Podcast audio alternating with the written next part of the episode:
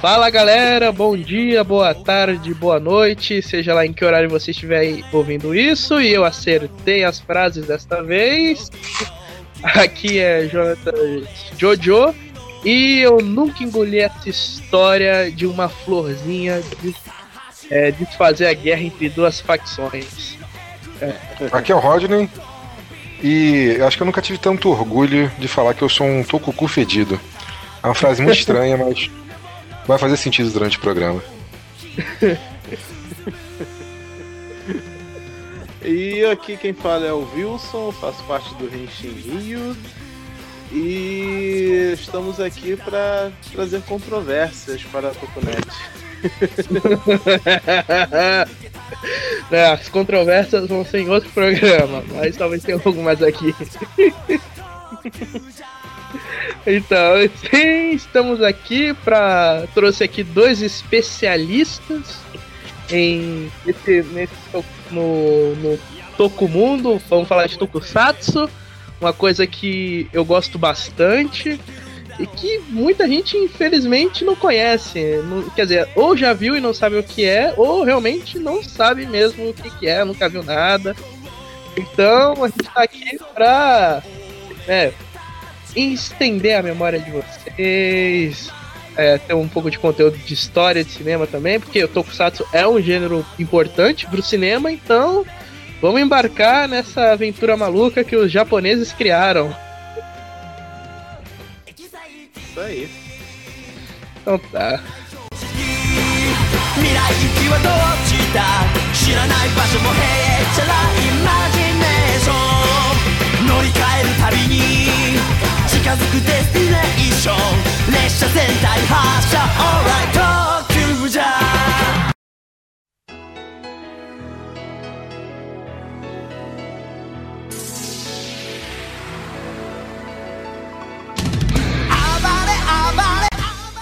Primeira pergunta, vocês dois.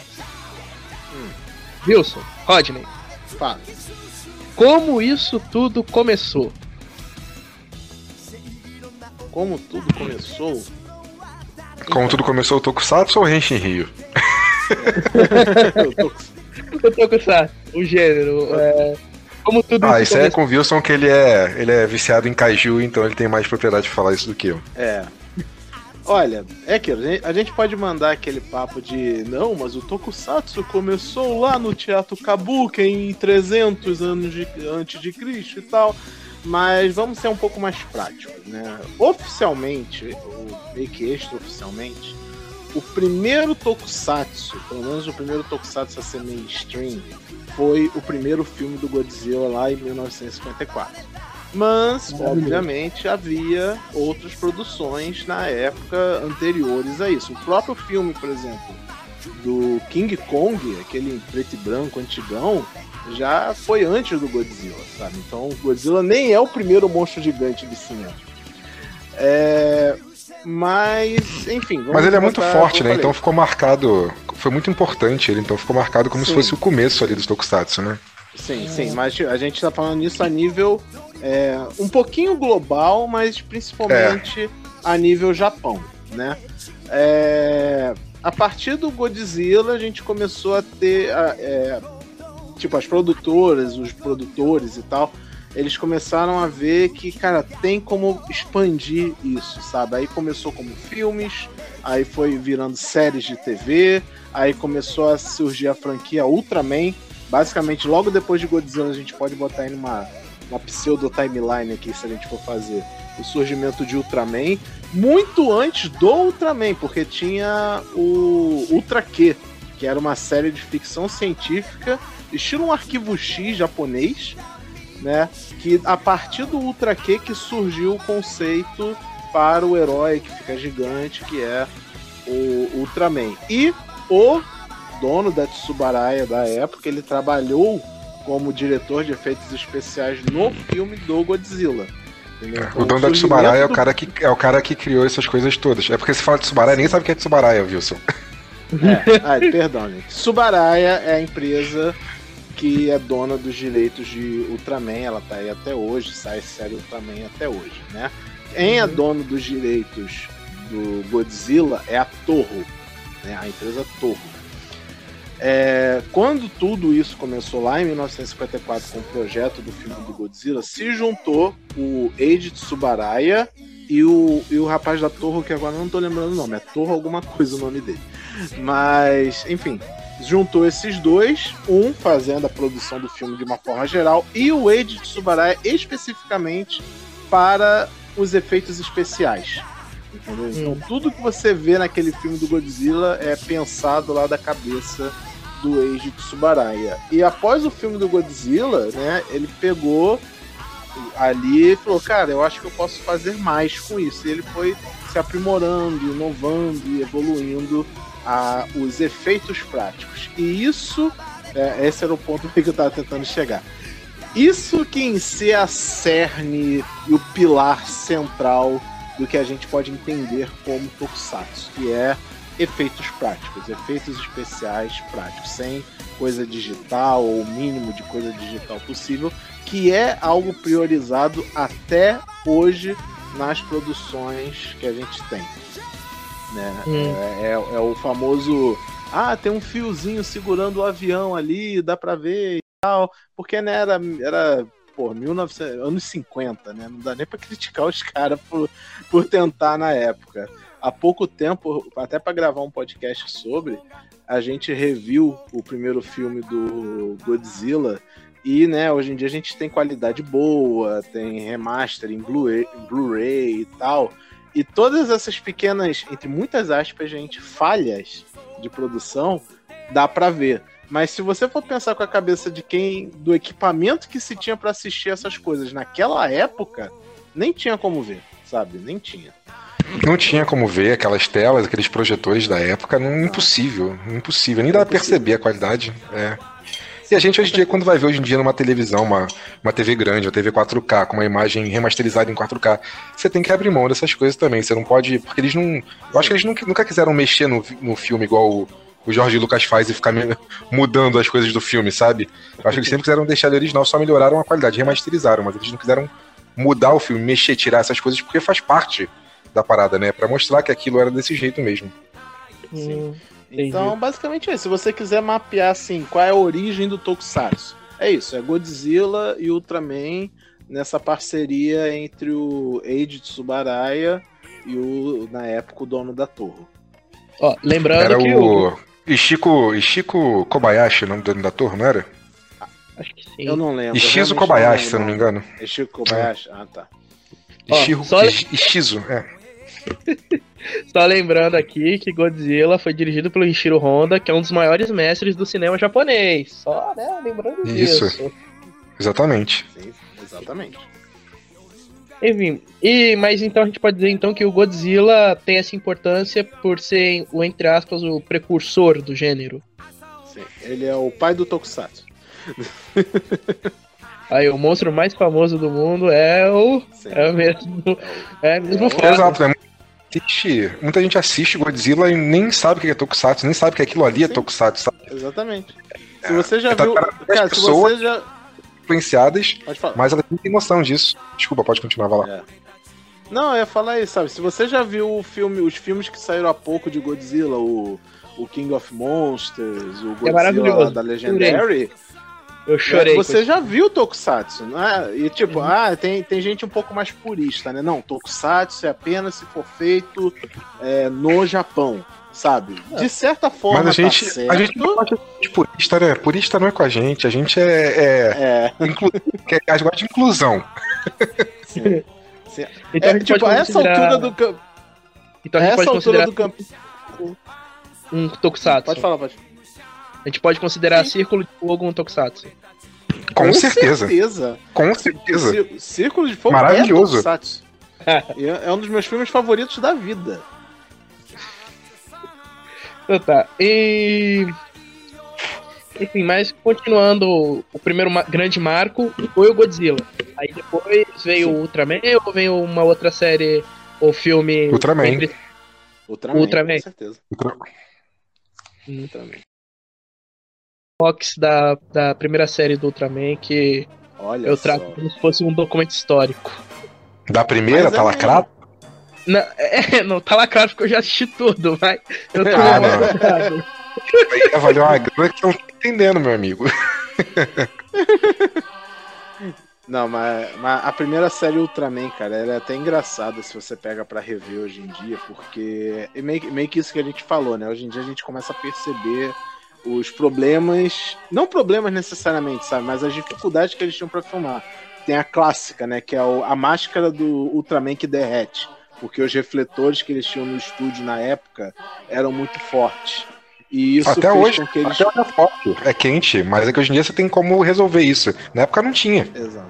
Sim. Então, mas isso foi tipo, é- era um problema que eles tiveram e isso ajudou a criarem uniformes e fantasias melhores e mais resistentes. A própria fantasia do Godzilla, que foi usada no filme de 54, era um negócio tipo, o Switch Actor que ficava dentro era um negócio de tipo acima de 100 quilos pro cara andar e se mexer. Era Ele, ele não era um Switch Então- Hector, né? Ele era um Hector, porque ele não trocava de roupa.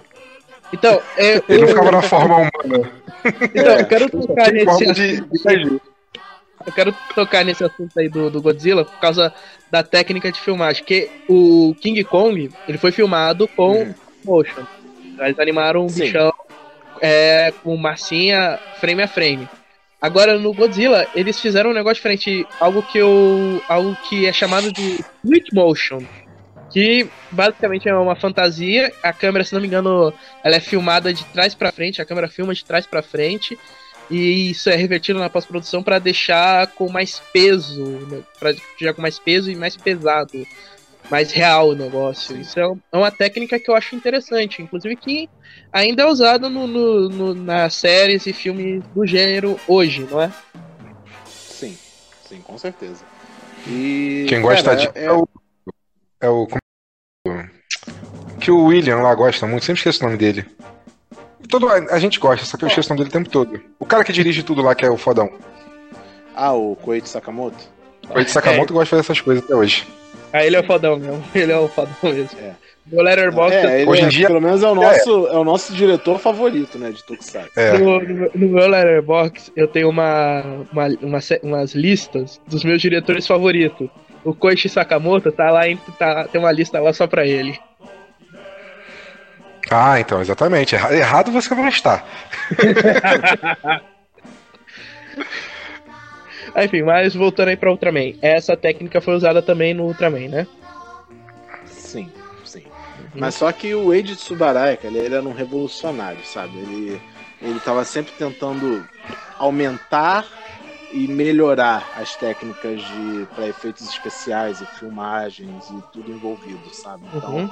É, tipo, na própria primeira série do Ultraman, cara, no decorrer dos episódios, você vê já essa melhora. Sabe? Não é nada da tipo explosivo, mas já é alguma coisa. Né? A própria, por exemplo, no começo da série a gente tinha esse problema da máscara do Ultraman. No final, já não tem tanto, pelo menos.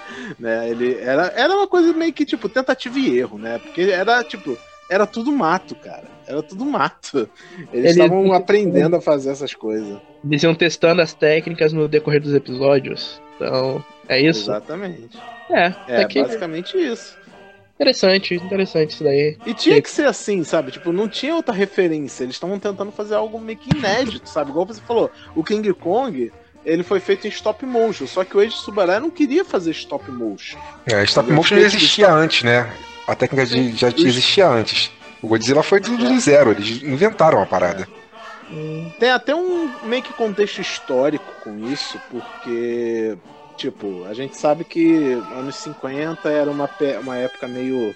ainda, ainda pós-guerra, né? Eu não sou, não sou ninguém formado em história pra afirmar nada, gente, então qualquer coisa me corrijam. Sim, Mas é, ainda tinha muito aquele sentimento do Japão de a gente perdeu a guerra e tal. O, própria existência do Godzilla é uma crítica a. a- né?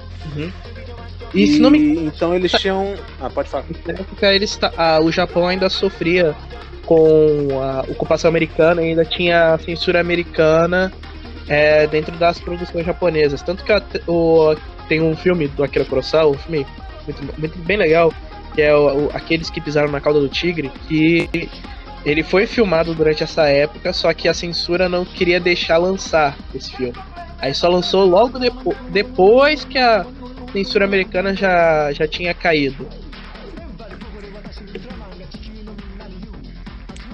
É, foi. Cara, era uma época complicada. Então, tipo, o Japão ele precisava de coisas dele. O que eu quero dizer é isso, sabe? Ele tinha que ter as coisas dele. E stop motion não era coisas dele. Podia ser uma técnica relativamente mais barata, apesar de mais trabalhosa, sabe, para fazer alguma coisa, mas eles precisavam de algo eles precisavam de uma vitória deles, sabe?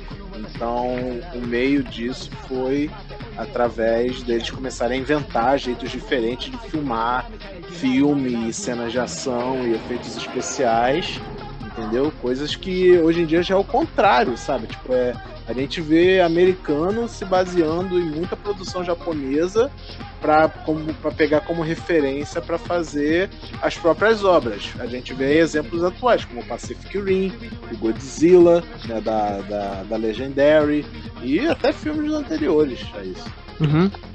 Sim. É, então, após o Ultraman, após o Ultraman, a partir daí, né, a série fez um sucesso e criou-se uma franquia, né? Uma das principais franquias do, do, gênero. É, começou a surgir, tipo. Tinha o Godzilla, certo? O Godzilla, o monstrão atacando cidades e tal. Mas só que.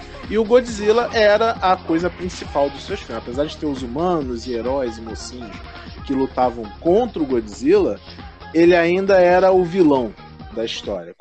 Anos isso mudou e tal, mas naquela época os, os filmes que saíam ainda basicamente era isso. O Godzilla é um, é um monstro que a gente tem que matar.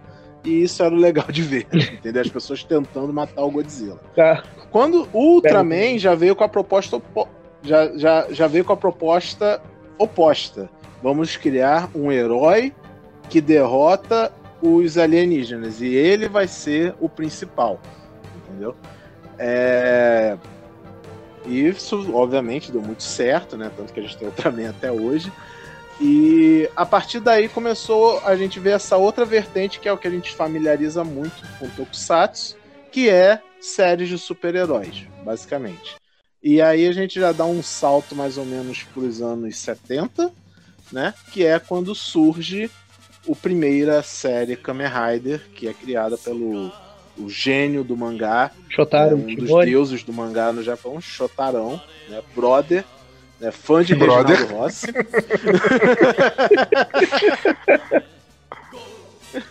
fã de Reginaldo Rossi, Chotarão.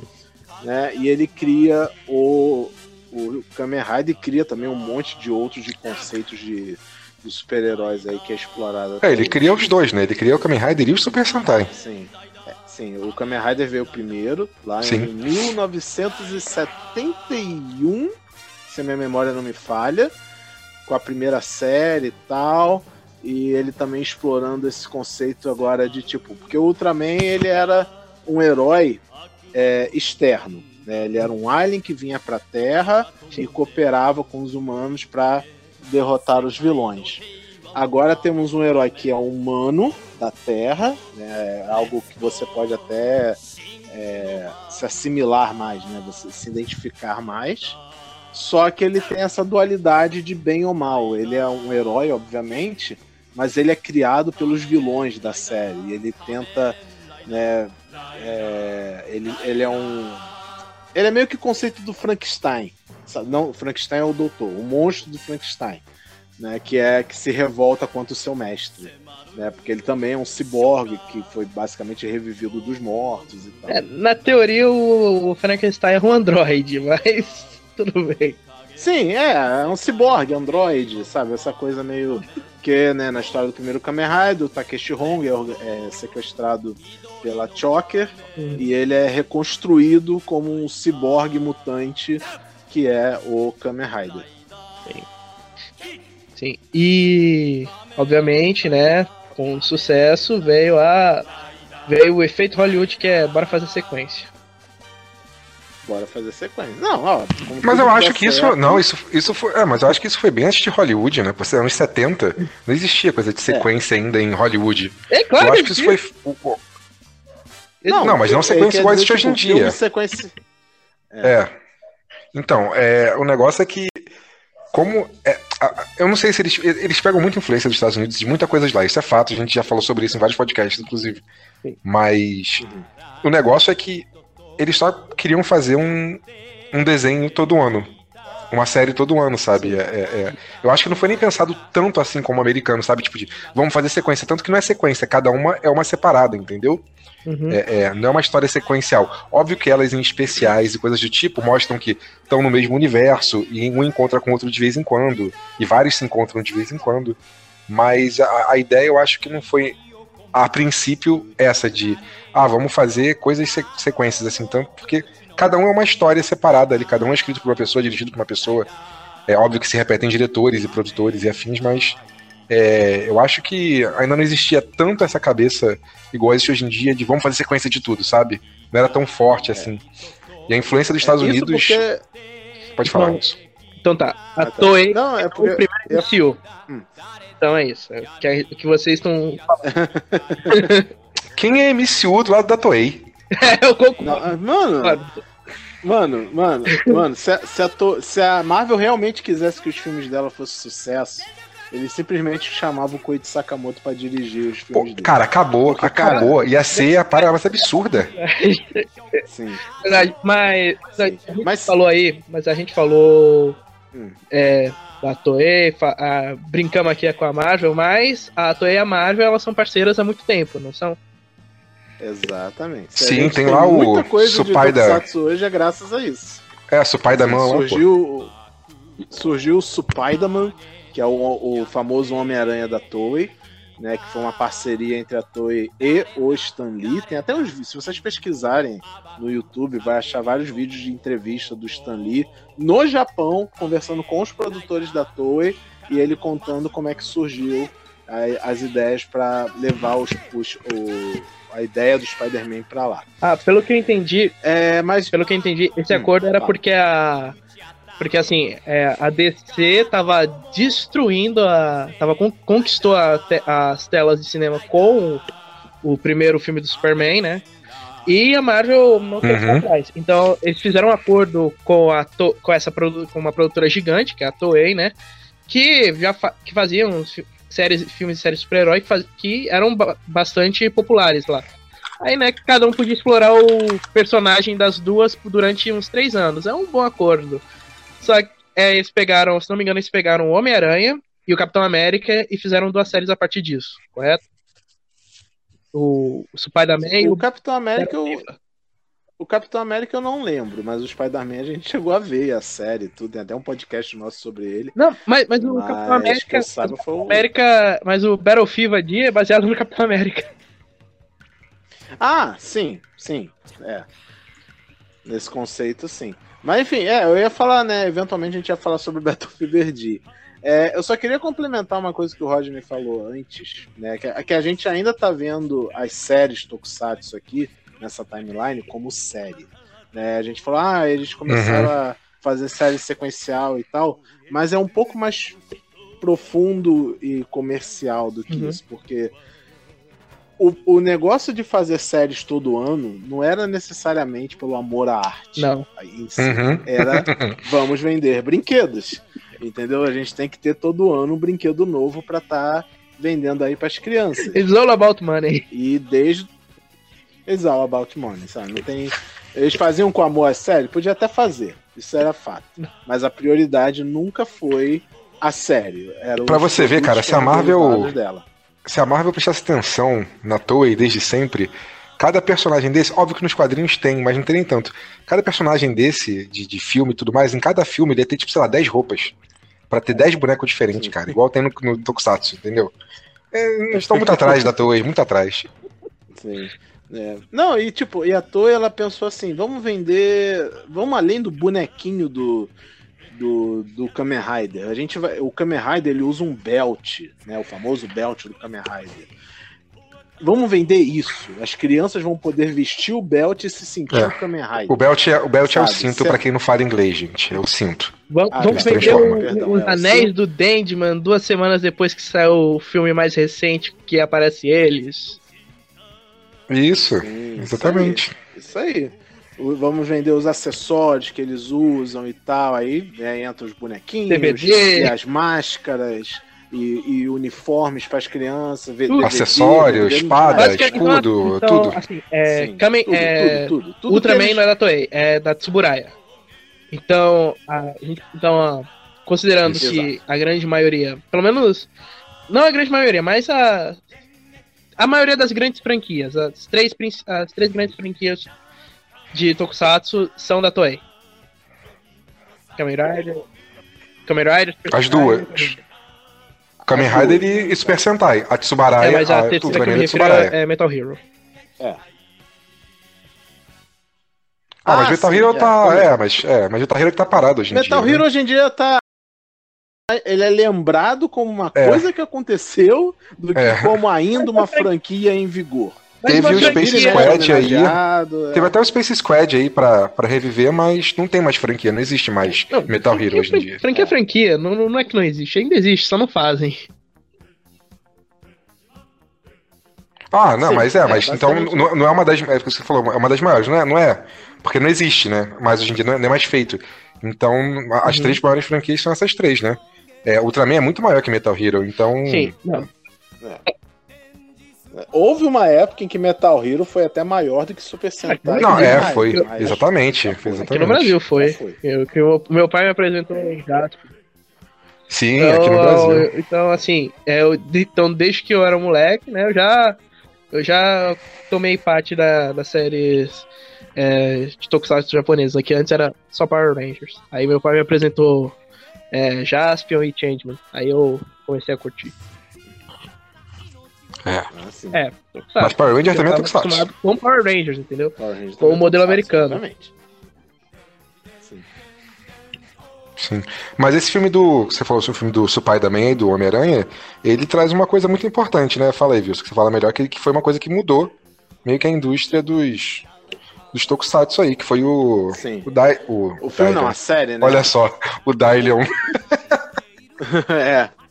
É, o, o Dylan que tem que agradecer ao Spider-Man. Exatamente, né? De fato, pois é. A maior revolução que a série do Spider-Man teve, além de ser um Spider-Man japonês, que, diga-se de passagem, se por acaso alguém ainda não viu essa série, ele não tem absolutamente nada a ver com o que você conhece do Homem-Aranha americano. Nem com Ah. Miles Morales, nem com Peter Parker, nada. O personagem nem se chama Peter Parker. É um outro nome aqui, Mas agora fala- eu não vou lembrar. Mas. Cara, é só uma história de Tokusatsu. É uma história de Tokusatsu, escreveram e botaram a skin do Homem-Aranha em cima. E, Mas- e mas- criaram o mas fala- Leopardão. É isso, o- acabou. É. Fala aí, o, no- o nome do. Só pra vocês do- terem do- ideia. Ó, falei uma coisa que eu acho muito engraçada do, do, do Spider-Man, que a gente falando assim, pode até ser galhofa, mas é sério, é um negócio muito criativo.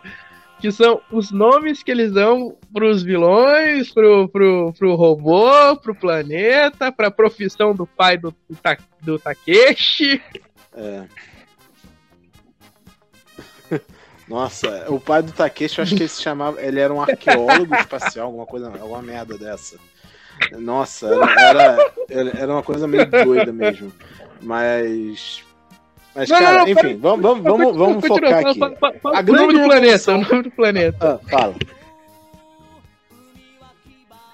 Era, era Planeta do Spider, né? era Planeta Spider. Dr. assim. Monster, o nome do É, vilão era nossa. Dr. Monster. Ele enfrentava ele com uma, ma- uma nave espacial chamada Marveler, Sim. ó, uma referência da hora. E o que se transformava em um robô chamado Sim. É o Leopardon. Leopardon, Santo É. Leopardon. É, Cara, e essa, esse foi mais uma, mais uma landmark para o Tokusatsu, que foi robôs gigantes em Tokusatsu. A gente teve monstros gigantes, a gente teve alien gigante, né, com, com o Ultraman, que em si não era gigante, era uma pessoa de estatura normal Então, e só podemos- filmava de um jeito para parecer gigante. é o primeiro Megazord. Mas agora o. Hum, fala. O Leopardo é o primeiro Megazord. né? O Marvel e o Leopardon era o primeiro Megazord. E aí começou uma coisa gigantesca, literalmente, né? na, na indústria que foi sendo replicada e replicada e replicada de diversas vezes. Porque tem que ter um robô gigante em algum lugar da série. né? Até Kamen Rider hoje em dia tá Ah, tendo é robô gigante. Uniforme. E, cara, mas só que, tipo, Em alguns, Mas- em alguns, em alguns, não em todos. em alguns. É, por isso que eu tô falando, é atuais gigante, agora então- estão tendo. Não sei se dá pra. Sim, ainda. Ainda. Amigo, é uma, é uma coisa gigante que o cara pilota dentro. É um mecha. E, e forma um humanoide, é um mecha, entendeu? Mas aí a gente falou, mas por que, que botaram um mecha em. em Spider-Man? A resposta fácil é vender brinquedo. É fácil também porque- um robô gigante da hora. E convenhamos, Porra. o Leopardão, ele é um robô da hora pra caralho. É- tirando, aquela boqui, tirando aquela boquinha Não, dele, não, eu acho ele muito Não, maneiro. o melhor robô da cultura pop. Ele é o melhor muito robô maneiro. gigante da cultura pop. O melhor. Mas então, Leopardão, mas o Leopardon, ele não faz parte da cultura pop, porque, porque ninguém aqui conhece essa porra. Ninguém conhece. Quem é muito fã de quadrinho, quem for muito fã de quadrinho, pode até já conhecer Sim, o ele Leopardão, porque ele Ah, já saga apareceu em alguns vídeos do Homem-Aranha. Né? Isso aí. Então quem for muito fã de quadrinho vai, vai- já vai estar um pouquinho familiar, pode achar estranho, pode não saber de onde ele vem. É canônico. Agora é canônico. você sabe. Aparentemente é canônico essa porra. Entendeu? Mas a gente. É canônico. Sim. Então, tipo, por que, por que, que tem Dinheiro. um robô em Spider-Man? Né, Como eu falei, vender brinquedo. Mas por que botar um robô numa série do Spider-Man? A série do Spider-Man, se eu não me lembro. Se eu me lembro bem o ano dele, é. Já nos anos 78. 80. 78. 78. 78. Né?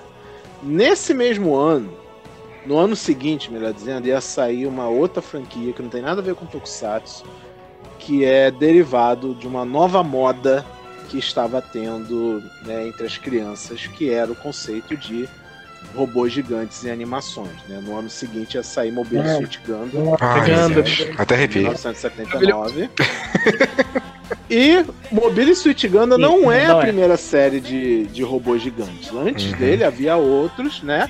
Mobile Suit Gundam é a primeira série de robôs gigantes. Foi a primeira uma, discussão um gênero. mais na antes realidade. é, o Mecha era um negócio mais robôs, né? fantástico. Era mais. O robô falava, fa- tinha um monte de coisa. Sim, é. Então, Sim. Aí a gente tem, tipo, Tetsujin número 8, Majinzer, Getter também, eu acho. Eu não lembro se Getter é antes ou depois de Eu acho que Getter é antes, Getter robô é antes, é. é antes, né? Então a gente já tinha essa moda gigante de robôs gigantes e brinquedo de robô gigante vendendo pra todo lado, as crianças fissuradas e tal. E então eles falaram, o Tokusatsu, né, olhou pra isso e falou: A- gente quer uma fatia desse bolo a também. Toei olhou agora vai isso. ter A Toei pensou primeiro. Sim, sim. Toei, Stanley lá, robô. juntaram e ó, vambora, bora, bora.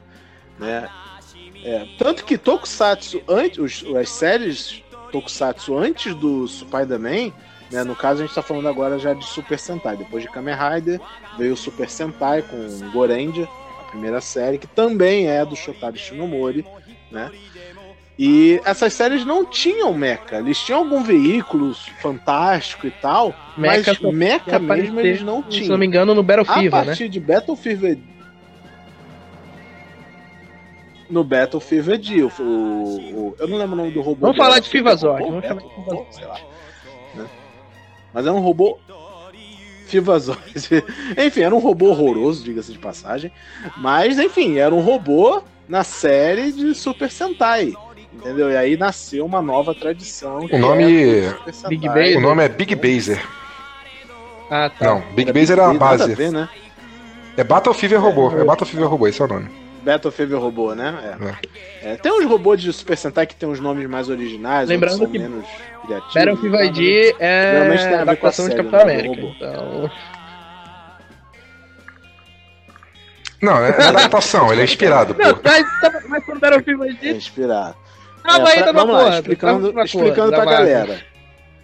É, é, enfim, para o pessoal entender do que a gente tá falando. Battle Fever cara. D é a história de um grupo de jovens que são recrutados para poder enfrentar uma organização maligna, fingem surpresa. E, e cada um dos membros é temático de um país. Né? Até o tema da, da, da série são países. Aí tem o Battle Japan, que é o protagonista, tem o Battle Quênia, o Battle Kuzak, que representa a União Soviética, a, a Miss América, né, que o nome tá bem óbvio, ela representava os Estados Unidos, e eu tô esquecendo de um, o França, e o, Be o Battle France, Uhum.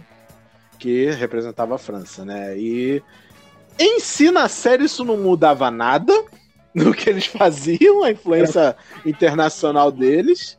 Porque, tipo, todos eles tinham, obviamente, cara de japonês, mas eles diziam que eram de cada um Não, não, não, não, não, não. Mas, mas eu lembro, Sabe, eu lembro que a aí, Miss América, ela era né? realmente americana. Ela era americana mesmo. Só que ela era uma japonesa criada no, na- nos Estados Unidos. Então, Não, sim, isso que eu tô dizendo, sabe? Todos eles, obviamente, são atores japoneses. Entendeu? São dos atores, são japoneses. Não tem um ator americano, uma atriz americana fazendo a Miss América. Isso que eu tô dizendo, entendeu? então aí, enfim, mas o Battle, mas Battlefield é, foi a primeira série de Super Sentai a ter robô gigante, que a partir daí virou a marca principal é, da série. Isso e heróis multicoloridos. heróis. Ah, o herói multicolorido tinha desde a primeira, né? Que era Gorendia. Go- é Himitsu Sentai Gorendia, que já meio que estabeleceu o que, que é o conceito mais base de todos de, de um Super Sentai. É um grupo secreto que vai enfrentar uma outra organização secreta do mal, geralmente. e cada um deles tem temática de uma cor. Tanto que o nome deles de heróis era literalmente a, a cor deles. Era Akarendia, Midorendia, Aorendia, que são o nome das cores. Vermelho, azul, amarelo em japonês. Momorendia e tal. É. A- aliás, esses dias teve uma. saiu uma foto nas redes sociais que teve uma reunião Tá tudo do elenco de Gorendia. Eles foram visitar o ator que fazia o. o, o, o amarelo do Gorendia, porque ele não estava muito bem, de saúde também. Ele também, a carreira dele não foi tão bem igual a dos outros e tal. Aí eles foram visitar ele e registraram o momento, os atores de Gorendia, tudo velhinho e tal, já reunido. Foi, foi, bem, foi bem emocionante ver essa reunião aí de Gorendia, sabe-se lá quantos anos depois. E, então tá. Depois, de, depois, de, depois do marco que foi ah, o início de Super Sentai, né? Então, qual foi o, o, o outro marco? Sim.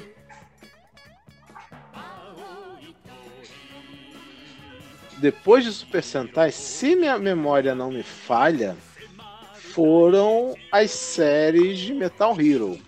E aí a gente já entra numa área mais nebulosa, porque, tipo, Ultraman, Kamen Rider Super Sentai explodiu. Todo ano tinha uma série, era super popular, todas as crianças gostavam, era obrigatório a criança estar sentada lá na frente da TV na hora que estivesse passando. Então começou até outras produtoras criarem os heróis dela e, Uhum. e série a rodo, toda saía série assim a nível industrial de série. Muitas do Shotaro Shinomori até é, saiu tipo Akumizer, que era umas ideias loucas que o Shotaro tinha, sabe? Era três Ah, demônios que eram super-heróis e tal, Robotaki, né?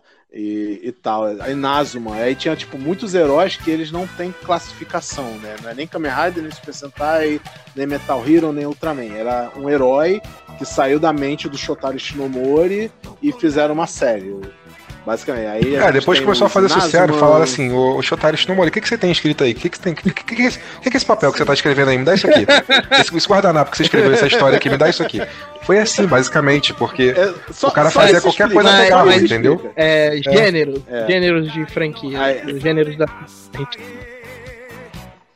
Ok. O próximo gênero que eu acho que a gente pode listar de fato é sim os Metal Heroes. É, e o Metal Hero tem até uma coisa engraçada, né? Porque conforme os anos foram passando, a galera foi meio ficando saturada de Kamen Rider, né? Tanto que a gente meio que fala brincando que Kamen Rider literalmente quase foi extinguido Uhum. graças a Metal Hero, porque a grande renovação do Tokusatsu foi com o tio Cage gravando. Né? Eu, eu não lembro. eu- Chegou. Aqui no Brasil ele chegou a passar essa série como Space Cop gravando. Detetive, detetive espacial, pô. na Globo e tal. Ah, Detetive. É, o nome traduzido literalmente. Literalmente, Space literalmente, Cop, é. Detetive espacial. o tio Cade Gavan, né? Detetive. Gavan, Gaban, É Gavan, aí foda-se. vai da pronúncia, mas a gente chama de Gavan mesmo, né? E. Gavan, Gavan. E foi aquela explosão. Meu Deus, olha esse herói, essa armadura cintilante. E ele tem uma nave que vira um dragão. E ele luta com uma espada laser, muito inspirada em Star Wars, de passagem. Né? E, e ele luta no espaço e tal. Né? Caraca, ele enfrenta uma. Ele enfrenta os caras numa dimensão paralela, Bora. em cena de avião e tal. pá. Então foi um marco sem igual. É, Tanto que Kamen Rider pausou por uns anos por causa São disso, né? Saíram alguns filmes aí numa pausa. É, tá- é, tipo, Final dos anos, final dos anos 80 ali, né? É, 80, 90 e tal. O, o- basicamente a última série Kamen Rider foi Black, Black RX. Do show, é né? uma sequencial da outra, da Era Showa. Aí, aí, tipo, depois dessas séries, o pessoal perdeu o interesse em Kamen Rider. Sabe, aí como não tinha financiamento pra fazer série Wilson, inteira, eles Wilson. começaram a fazer O filme. pessoal perdeu o interesse, não, né? O pessoal não tava ganhando dinheiro. Aí eles pararam de fazer, porque se tivesse duas pessoas interessadas, cada uma pagando 2 milhões, estavam fazendo, entendeu? O problema é o dinheiro. Tudo é perspectiva, né? É. Não tava, enfim, mas não é, tava mais você entrando dinheiro. você- É. É, o Rodney, Rodney tá complicando, mas vocês entenderam. Não, eu tô explicando porque a gente tá acostumado a conversar isso entre a gente. As pessoas que estão ouvindo o podcast, talvez dele, não, não, não estejam tão acostumadas com. Ah, sim, com essas tá, coisas. tá perdão, perdão. É... Aí, enfim, aí eles fizeram uns filmes na época, aí a gente tem os Kamen Rider, os filmes de Kamen a, a famosa trilogia de filmes de Kamen Rider da Era Showa, que é Kamen Rider é... Shin, Kamen Jay Eu e sempre, Zetou. sempre achei esse- o visual dele meio escroto. Que- Ele é mutante, que- me- ele é mutante mesmo, né? É o preferido, é o preferido do Wilson, pô. É o preferido do Wilson. Tá falando na frente É do cara meu- aí. Vai, Rider cara. vai te dar da um vida. tapão. Vai tomar um tapão aí, ó. Eu tenho uma tatuagem mas do Kamen Rider mas, assim. Eu, eu, eu, há um tempo atrás, eu li o, primeiro, o mangá do primeiro Kamen Rider. Eu li o mangá. E eu achei estranho, eu achei estranho o seguinte, porque no mangá é ele é realmente um mutante. Ele é realmente um mutante. Aí na série, na série, por causa de grana e limitações da época, tiveram que mudar pra um, pra um android. Mas aí no. no- Não? Não foi? Não, não, não. Não foi, não foi isso. É, não, são duas paradas diferentes. São duas paradas diferentes. A gente fez um cast sobre isso, inclusive. Foi o último, último cast, Wilson. Não foi o último? Foi sobre o mangá? Não, é, a gente fez um cast sobre, a gente fez um cast sobre o mangá de Black Kamen Rider. Não Ah, ele tá fa- sobre o mangá Ah, ele tá primeiro falando do Kamen primeiro Rider. Kamen Ele tá Rider mesmo. Primeiro, desculpa. Eu que me É, o confundi. mangá do primeiro Kamen Rider. Mas não, não, não cai muito longe, não. Só que no mangá do, no mangá do Black, do Shotari, que também é do Shotari Shinomori, ele já tava meio louco das ideias. Entendeu? Então é um nível de qualidade muito diferente. Mas eu É acho- muito Ah, diferente. O que eu escrever, Eu eu, vou ganhar dinheiro, só, então eu vou né? escrever qualquer merda. Eu acho, é eu isso, acho que ele mangá do tava no nível. É, ele tava no nível, tipo assim, eu posso escrever o que eu quiser, eu vou escrever o que eu quiser, e não importa. Tipo, não é nem por maldade, era só tipo assim, eu vou escrever o que eu quero. E tudo bem, eu já, já É. tenho, já tenho minha, minha fama, meu dinheiro. Mas eu, eu acho que provavelmente, É. eu tô falando sem saber, é puro achismo, obviamente, que provavelmente o primeiro deve ter sido a mesma coisa, cara. Ele escreveu um mangá e o, e o, e o Tokusatsu foi outra parada. São duas coisas separadas e uma não conecta com a outra. Uma coisa, apesar de ter o mesmo nome, são duas coisas separadas, igual do Black, é a mesma coisa. Você vai ler o mangá do Black é tipo. Não é, não, é, não é o Kamen Rider que a gente vê, sabe? É, só que o mangá do Black, ele, ele saiu ao mesmo tempo que a série de TV. Uhum, eu sim. não lembro se É. o mangá de Kamen Rider saiu junto com a série de TV. Eu acredito que não, Também não sei. mas mas ainda assim, mesmo que tenha saído antes, sabe, o mangá do, do primeiro Kamen Rider, é, qualquer coisa que sai de uma mídia e vai pra outra, a gente não é à toa que a gente chama o nome de adaptação. Kamen Rider, série de TV é uma adaptação mangá de Shotari Shinomura. Uhum. A partir do momento que a gente usou a palavra adaptação, tem que entender que coisas vão ser mudadas por um, algum motivo. Ah, ah, não tem como a gente fazer as alguns conceito. conceitos que ele colocou no mangá. Vamos mudar esse Entendeu? Mesmo na série de né? TV, sem perder a essência. é, mesmo na série de... É, botar Não. exatamente, e não perde. Tipo, Kamen Rider mangá e Kamen Rider Sim. série de TV tem o mesmo mesma essência. Sabe, o herói solitário que anda de Sim. moto e é mascarado. Isso que é Kamen Rider. Quer dizer, era, né? Porque hoje o conceito mudou. É, Até é, acho que o tempo- os tempos mudam, né? A gente abraça. Enfim, mas. É, mas é, mas é mesmo. Enfim, é, o público continua aí. muda, a cabeça da. Não, Gavan. então. É. Eu esqueci onde é que a gente parou. Ah, tava falando de Metal Hero, né? Gavan. Aí surgiu o Gavan. Revolucionou o Tokusatsu e, as- e agora é a nova mania das crianças. E mesma coisa, vender brinquedo e tal. Aí fez uma mini franquia dentro do. Tipo, Metal Hero em si é uma franquia, mas dentro da franquia Metal Hero teve a mini franquia Ah. Dos aí, Uchukage. né, a trilogia Scheider, começou Gavan, Foi. Charivan e Scheider, e a partir disso começou a sair outros heróis com o mesmo estilo de visual, mas tematicamente diferente. Aí a gente tem é, o Inspector, Soul Brain, que é uma série sequência da outra, X-Draft e algum outro que eu não vou lembrar agora. Mas. Como é que é o nome Ah, daquele. teve Como é que é o nome daqueles irmãos que um era, Era vermelho e o outro azul? é RB. Não, não, não, não. aquele- RB, isso aí. É Metal Hero, pô, antigo, pô. Ah, Bycrosser. Bycrosser, dois caras numa moto. Isso aí se passa no Brasil. Passou no Isso Brasil. passa no Brasil, Não, no Rio de Janeiro. Ah, que escroto. É que o piada. famoso dois caras numa moto.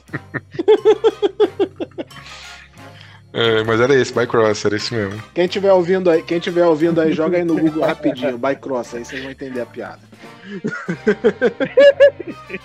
É literalmente dois caras numa moto. Ah, Ou melhor, uma moto em dois caras, né? Isso. Aquele É. golpe final deles que eles botavam a moto no ombro e o outro montado na moto e a moto virava um canhão. Era muito louco, velho. Ah, mas enfim, aí surgiu sim a franquia Metal Hero e teve muitas séries boas, umas nem tanto, né, Bycross? mas, mas, Mas outras bem interessantes. mas foi Metal legais. Heroes o grande Mas o marco grande na história marco- do Tokusatsu aqui no Brasil, né?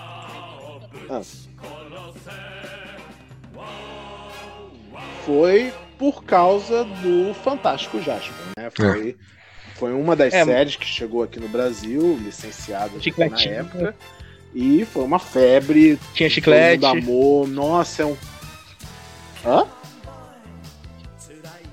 Ah, tinha, tinha chiclete, tudo. Tinha tudo do Jasper. Vendia boneco. Eu, eu tive boneco do Jasper, obviamente. Eu sou muito frustrado que quando criança eu não consegui ter o Dylion. os Ma- bonecos do Mas só Dylion, lembrando aqui, né, que não é. Jaspion, é Juspion.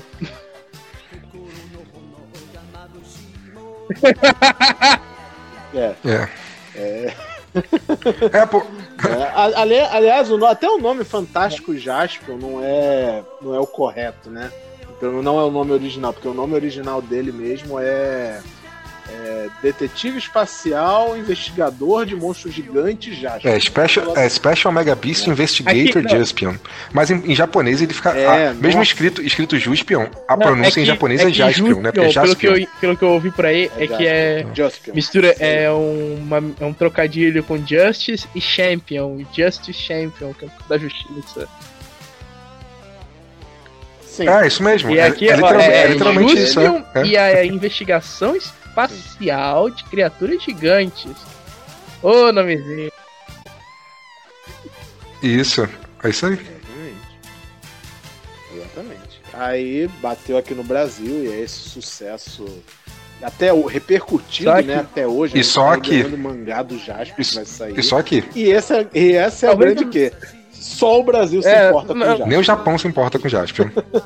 Tá- É verdade, né? Nem o Jasper se importa com o Jasper. Ah, ele é instrutor de natação hoje em dia, não é? Nossa. É. Ele é, É. instrutor de mergulho. É isso aí. É instrutor de mergulho e não gosta de falar. É, não dá entrevista, Ah, é, não fala agora que nada. esse filme Não fala nada. é. Não gosta. Não, mas o filme vai ser com. Não vai ser, vai ser outra parada. Hum. É. Se sair quando sair, né? Sim. Quando- a gente não vai entrar nesse mérito de. E o filme do Jasper, porque até, até sair. é Como não? Já tem É. Depois de sair. lenda urbana, já tem diretor dele. confirmado. É. Até lá é lenda urbana. Cara, Tem tanto filme diretor teve diretor confirmado, e não é saiu até hoje, olha. Tem a gente do diretor do filme sair ainda. Não, não. Ah, meu, só, só deixa. Pra mim, só deixa de ser lenda urbana depois que eu vi. Até sair. Até sair a lenda urbana. Nem com trailer. Eu, eu, eu trato. eu- nem com Nem com trailer, trailer, pode ser nem com trailer, nem com Só- trailer. Nem com trailer. nem com trailer. A gente, a, gente que, a gente que tá nesse meio de Tokusatsu, a gente tem. A gente lida com os boatos da série nova do ano que vem sempre, né? Então, eu, eu, pra mim é sempre assim, todo ano é a mesma É. coisa. Pra mim a série só É. existe depois que eu ver o primeiro episódio. Até lá não Ah, é, existe porque às vezes vaza coisa e não é da série, é de outra série, uma série que não vai sair. É uma loucura. Sim. Ou era só era o conceito de uma série que não foi pra frente, eles modificaram no meio do caminho e tal. Então, A gente não pode ficar. É a mesma coisa. O filme do Jasper Não, é porque eu ia falar, a- o pessoal que assiste ou que assistiu só coisa antiga, eles podem ficar nessa expectativa do Jaspion porque eles só ficam na expectativa do Jaspion. A gente que assiste tanta É. coisa, a gente não pode ficar com essa expectativa que vai Muita matar a gente, entendeu? É muita coisa pra ficar com expectativa. Não é, é, dizendo aí que tá vindo Verdade. verdade. Ultraman novo, Ultraman Ultraman novo. novo, infelizmente, É. né? Pena que os fãs só, só sai mesmo, hoje em dia, só sai mesmo só Ultraman, Super Sentai lá no Japão, e, e Kamen Rider. Mais teve mais, não viu mais outra série também, além de Garoto. Garo. Garo. É, cara, Mas, Garo. Mas é Então, então o Jaspion, ou o Juspion, foi o, o boom que trouxe, pra, trouxe a febre que já fazia sucesso, Tokusatsu aqui no, no Brasil, mas o Jaspion foi o verdadeiro boom.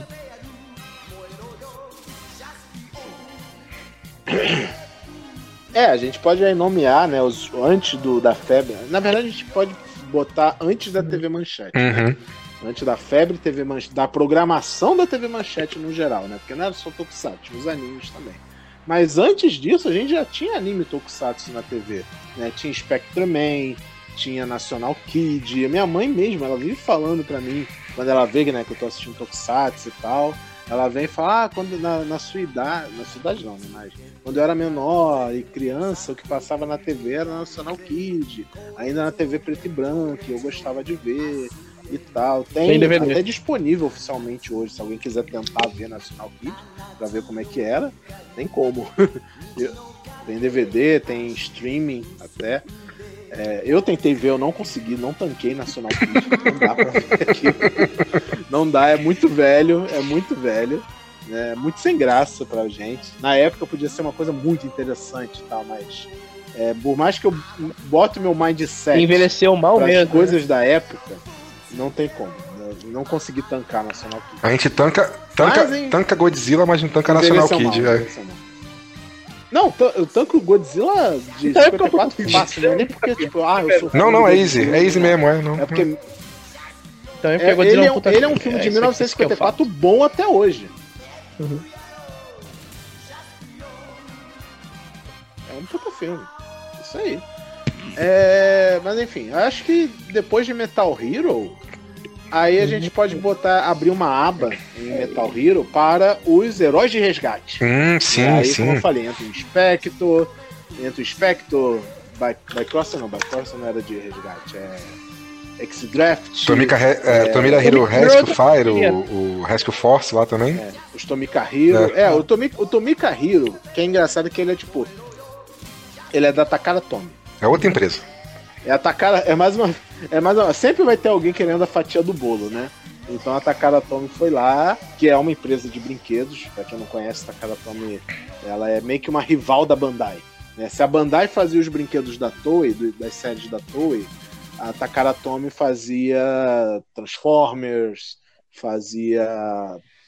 Ah, não vou lembrar outra franquia agora que não seja de Tokusatsu. Uhum. Mas enfim, a Takara Tomy no Ah, Japão é muito Takara- famosa por fazer os brinquedos de Transformers por lá.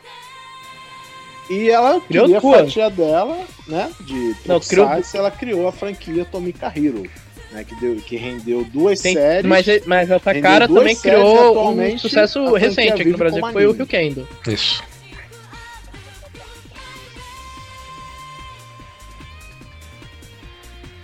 E foi o Rio Você É. recomendo o, o Rio Kendo, que é uma série muito boa. Recomendo demais pra vocês. Quem não viu na época que passou na, na rede TV, que eu acho que a gente pode dizer que foi Uhum. o último suspiro de novidade né, de Tokusatsu na TV aberta. né? Foi o Ryukendo. Pra muita gente, inclusive, Ryukendo é o Jaspion deles. Sabe? Tipo, ah, esse foi o meu primeiro, foi o meu primeiro Tokusatsu. Eu conheci Tokusatsu através Sim. de Ryukendo, E que passava na rede TV. E Sabe? qual, o- qual- explicando aí pra quem não conhece o enredo de Ryukendo.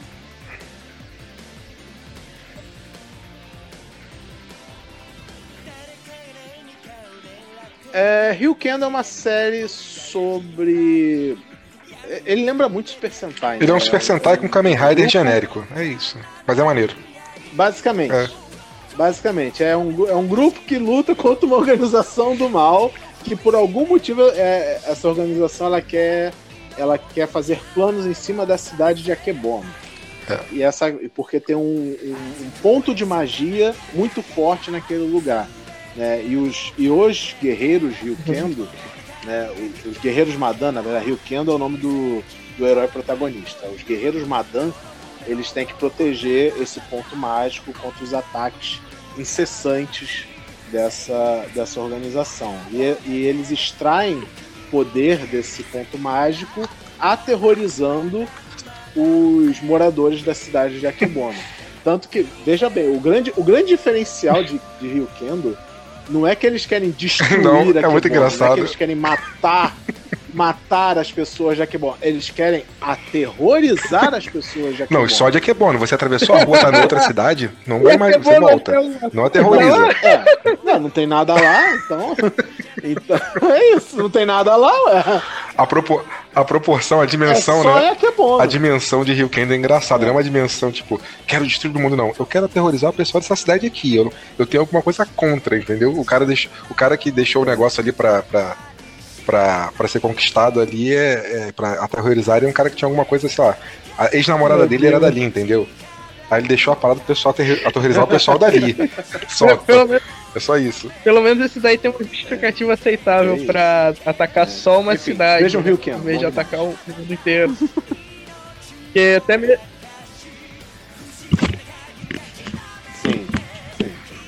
É, tipo, sendo um pouco mais específico, eles querem atacar esse, esse poder, de, esse ponto de magia que tem Akebono, extrair né, a magia desse ponto, pra alimentar o líder deles, que é um demôniozão lá, caralho, a quatro lá, e, e, e vai ressuscitar ele, vai reviver ele e tal. é que ele, é aí, grande sim, aí sim, dominação vilões mundial e tal. de Tokusatsu é. Os vilões em geral de super-herói.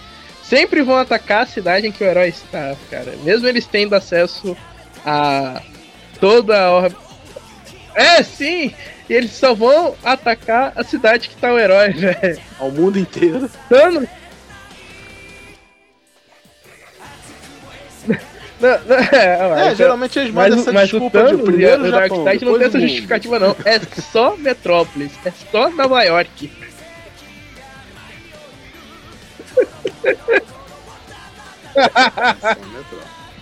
É só. É verdade, aí não tem desculpa mesmo, não. Acho, acho que é porque assim, vamos primeiro eliminar esses heróizinhos aí, que são nossos únicos ob- os, os, os obstáculos. Aí depois a gente conquista o mundo.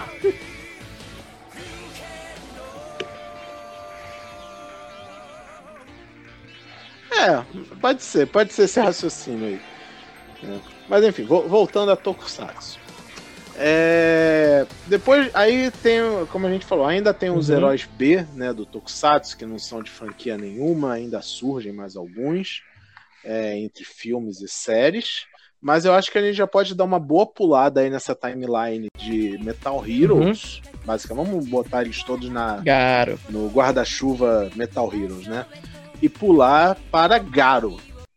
A franquia Garo, que aí é, a, gente, a gente até esse momento defendeu. Defendeu não, né? Falou o óbvio, que é.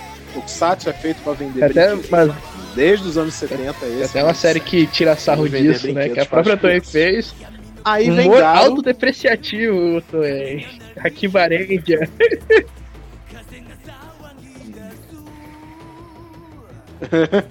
Sim, eu, eu brinco Aqui que eles são. Deadpool Total, do, do total. Super Uma Sentai. das melhores homenagens, diga-se de passagem. né? Mas. É, é meio que isso.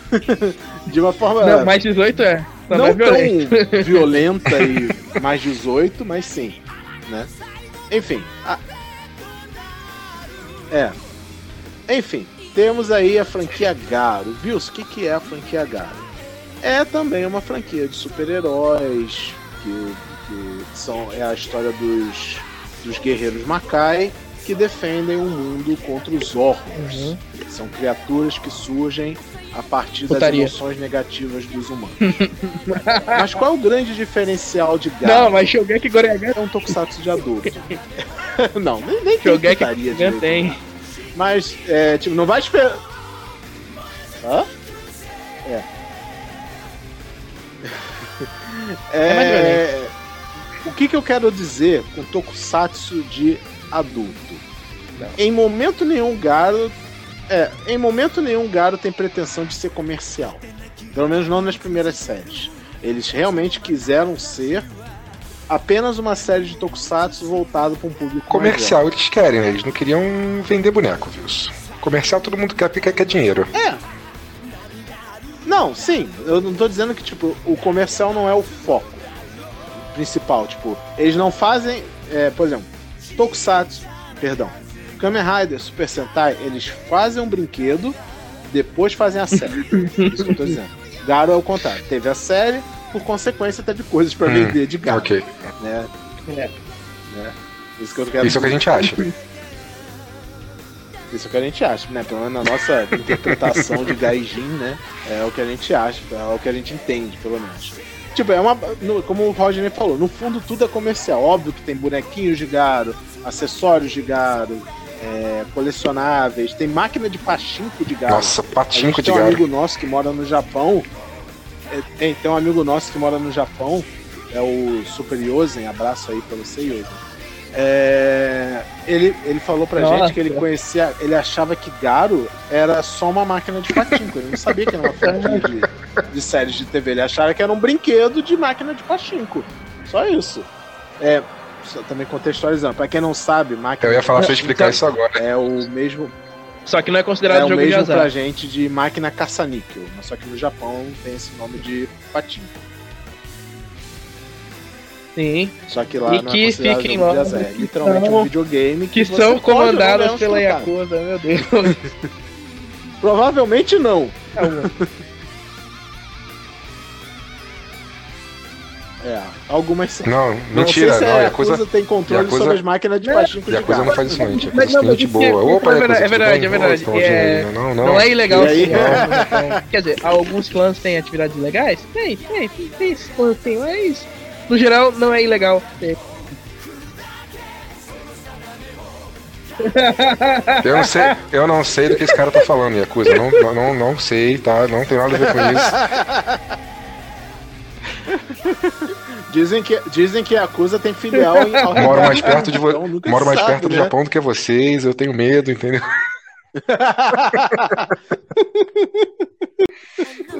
Tem filho É, mas filho na Europa. É isso, o grande. O, é. O grande, o grande quê de Garo é justamente plots de história, desenvolvimento de personagens e algumas, alguns takes de cena voltados para o, público mais adulto. Aí a gente vê o grande coisa que o pessoal fala, ah, tem putaria em Garo. É porque logo no primeiro episódio da primeira foi? série de Garo, Deixa de logo ser. numa das primeiras cenas aparece uma mulher com os seios de fora. Entendeu? Isso não é Não. putaria, gente. Isso é só... Não, não é Hã? putaria. Putaria é, é, Então tá, é as basicamente. pessoas se pegando violentamente. De aparecer você tá peito é dizendo- normal, peito é normal. As pessoas têm peito, é isso. É que É só um o, Garo, o Garo chegou e falou: É, vamos aí fazer é- a mesma coisa que Só que, tipo, não e aparece. Sentai, só que com Tá, tá, violência e seios à mostra.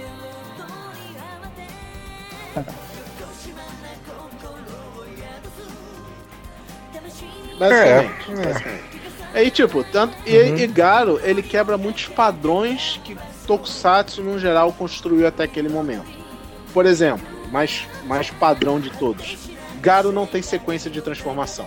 Se tem uma coisa que é padrão em qualquer série de heróis de Tokusatsu Hoje. infantil, é a famosa sequência de transformação. É o Henshin, é o Hokal de Super Sentai, é pose, é explosão de fundo, co- coisa É, que o pessoal tá até acostumado em ver. Em só Power gira Ranger, cada um fala o seu e nomezinho e pra tal. É o padrão. Ga- Sim. Sim, exatamente. É isso e mais Não, nada. mas aí, mas aí que depois de uns Garo pra frente, eles começaram já a fazer mais É que espada, ficou umas comercial, exposições meio com a essa- essa espada, que é a uns meio verdade, diferentes, essa que é a mas é o máximo que eles fazem. É. O então. criador se vendeu. O criador se vendeu. Sim, foi fica, conforme foi fazendo. Foi, É, mas Sim. o, o- né? E da- deixar aqui um disclaimer rapidinho, né? Depois Uhum. eu falo. É, Garo é uma criação do maravilhoso Keita Memiya. Keita Memiya, por sinal, ele é responsável por muita série Kamen Rider, antiga e atual. Sabe, ele é um designer de criaturas, assim, de monstros e tal, muito brilhante. E só queria deixar o crédito aí, o É. artista. Mas é, pulando muito absurdamente pra frente, mais, pra- mais, mais precisamente pra esse ano, é, apesar de Garo ter sido sempre assim, no último, o último Garo ele quebrou Nossa. todas as paradas possíveis, né? Eles fizeram, fizeram um Isekai, basicamente. É, é, e. Se você não. Eu até acho que recomendo alguém. que- Mas não dá pra recomendar o último Garo pra assistir. É muito diferente dos, né? dos outros Garos. Eu ia falar, você pode assistir o último e depois assistir os Não, outros. dá, dar até dá. Mas é porque tipo, você tem que Dar Você tem que assistir dá. entendendo que, tipo assim. É outra parada. É Garo, mas é Garo. É Garo. É, como a, a gente, a gente já fez cast e tudo sobre esse Garo. é A, série que a gente tá falando, gente, é ela se chama Garo versus. World. E é uma série curtinha, 12 episódios só, excelente, excelente série. Só que ela, de fato, ela Não, quebra tudo que o próprio Garo construiu pra si como franquia, sabe? Então, tipo, se você vê essa série e for o seu primeiro Garo, entenda que esse não é a franquia Garo que a gente tá mencionando aqui.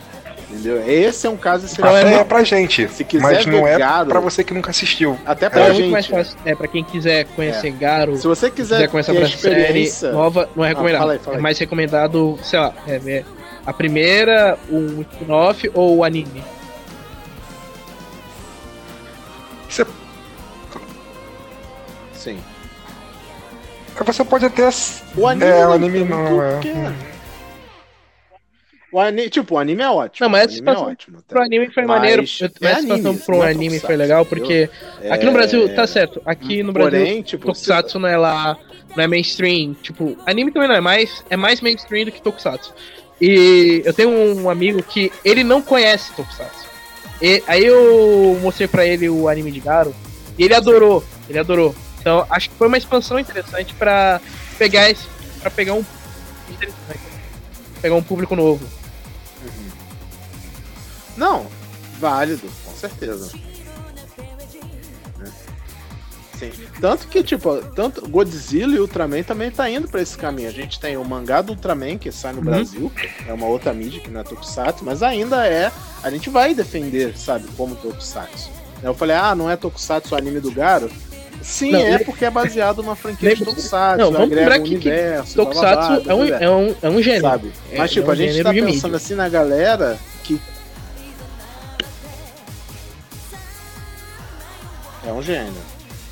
É um gênero. Tipo, ah, mas tem. Como eu falei, eu falei um Não, pouquinho não, isso não. mais cedo, né? Também. Ah, mas Tokusatsu é aquele negócio filmado no Japão e tem que ser em live action. Não. Entendeu? Não necessariamente. Por conceito, sim, tá, é um raciocínio correto. Mas hoje em dia, Tokusatsu é um estilo. É um estilo de produção. Sabe? Pode ser em anime, pode ser em mangá, pode ser em live action, tanto faz. Nossa. Sabe? Tem um anime, inclusive ele tem na Netflix, que se chama Samurai Flamenco. Sabe? Ele é ao mesmo tempo que meio uma sátira e uma homenagem a Tokusatsu no Ah. geral. Eu vejo aquilo e eu classifico Ah, como o mangá Tokusatsu, agora que. Porque ele tem todo. Pode terminar, Wilson. Não, eu já. Eu ia falar, o mangá que saiu agora do Jaspion aí, e do o Fabi anime Abu, do é Tokusatsu. É Netflix mangá, mas é também, Tokusatsu. Tokusatsu. É Tokusatsu, sabe? É. Tem um. tem um Sim, anime, totalmente. Sim, é Totalmente. Tokusatsu e tal. Aliás, o- esse para quem. Eu acredito que uma boa parcela da galera já tem até visto esse anime do, do Ultraman na Netflix. E ele é muito importante porque ele agrega pra galera, tanto que nunca viu Ultraman, vai ver de uma forma diferenciada, né? E uma- um jeito mais, como é que eu vou dizer, acessível. né? Tanto por estar no Netflix e tal, e hoje em dia a gente pode dizer que é relativamente comum a, a galera ter um acesso a Netflix. né? Quem não tem acesso a Netflix vai, vai usar os meios locais, né? Assim. É, essa piada, essa piada, essa Os piada não funciona aqui, eu acho. Métodos Jack Sparrow. Tá, Método os Jack meios One. Piece. Os meios Boa, One Piece boa, de, de ver, né? boa. Os meios Jack Agora Sparrows, cara, né? né? É, usamos todos os Sim. três, né? A Santíssima Trindade da pirataria.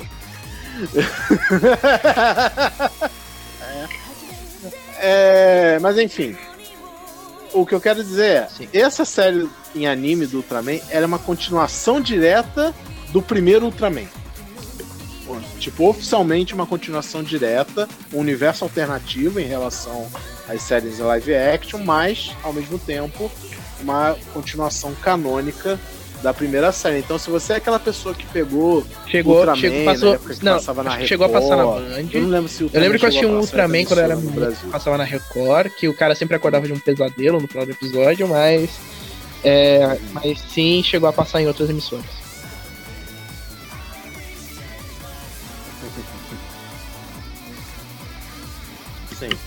Então, o primeiro, enfim, o primeiro Ultraman chegou a passar na- no Brasil e muita gente viu, e tem muita gente que é fã de Ultraman no aqui, justamente por causa dessas exibições.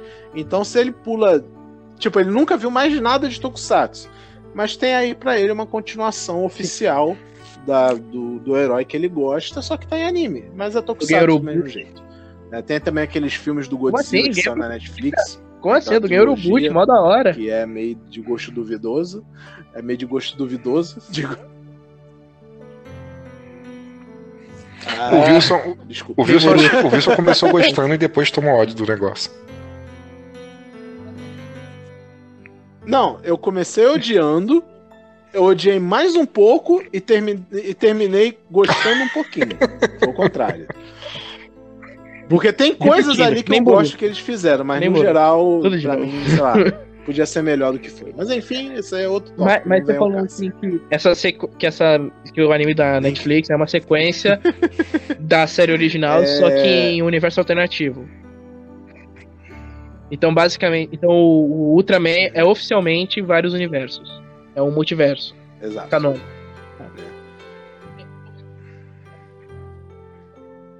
Sim. Sim. Inclusive tem, tem um dos filmes de Ultraman, ele canoniza isso, que é o famoso que também já passou no Brasil, passa passa às É vezes na Belial? HBO até hoje em dia, que é o filme do Zero, do Ultraman Zero, né, que é o Ultra Galaxy Fight, é o filme do Belial, o fam- Famoso filme do também Belial. né, que é o filme o famoso filme do Belial, que mostra o Ultraman Zero, que ele tem que ir lá lutar contra o Belial, só que o Belial está literalmente em outro universo. E o mostra o Ultraman Zero atravessando Ah, o tá. multiverso. Aí eles botam lá uma representação como se cada universo fosse tipo uma bolha de sabão, sabe? Uma, uma perto da outra. E ele simplesmente entra numa dessas bolhas que é um universo diferente. Então, sim, existe um multiverso na, na franquia Ultraman. E, e o anime barra mangá do Ultraman que tem lá na, Tá, na e- Netflix. Ele, ele é tão canônico quanto qualquer outra série Ultraman. E como é que é o nome da, e como é que é o nome do filme? Como é que é o nome do filme, Wilson?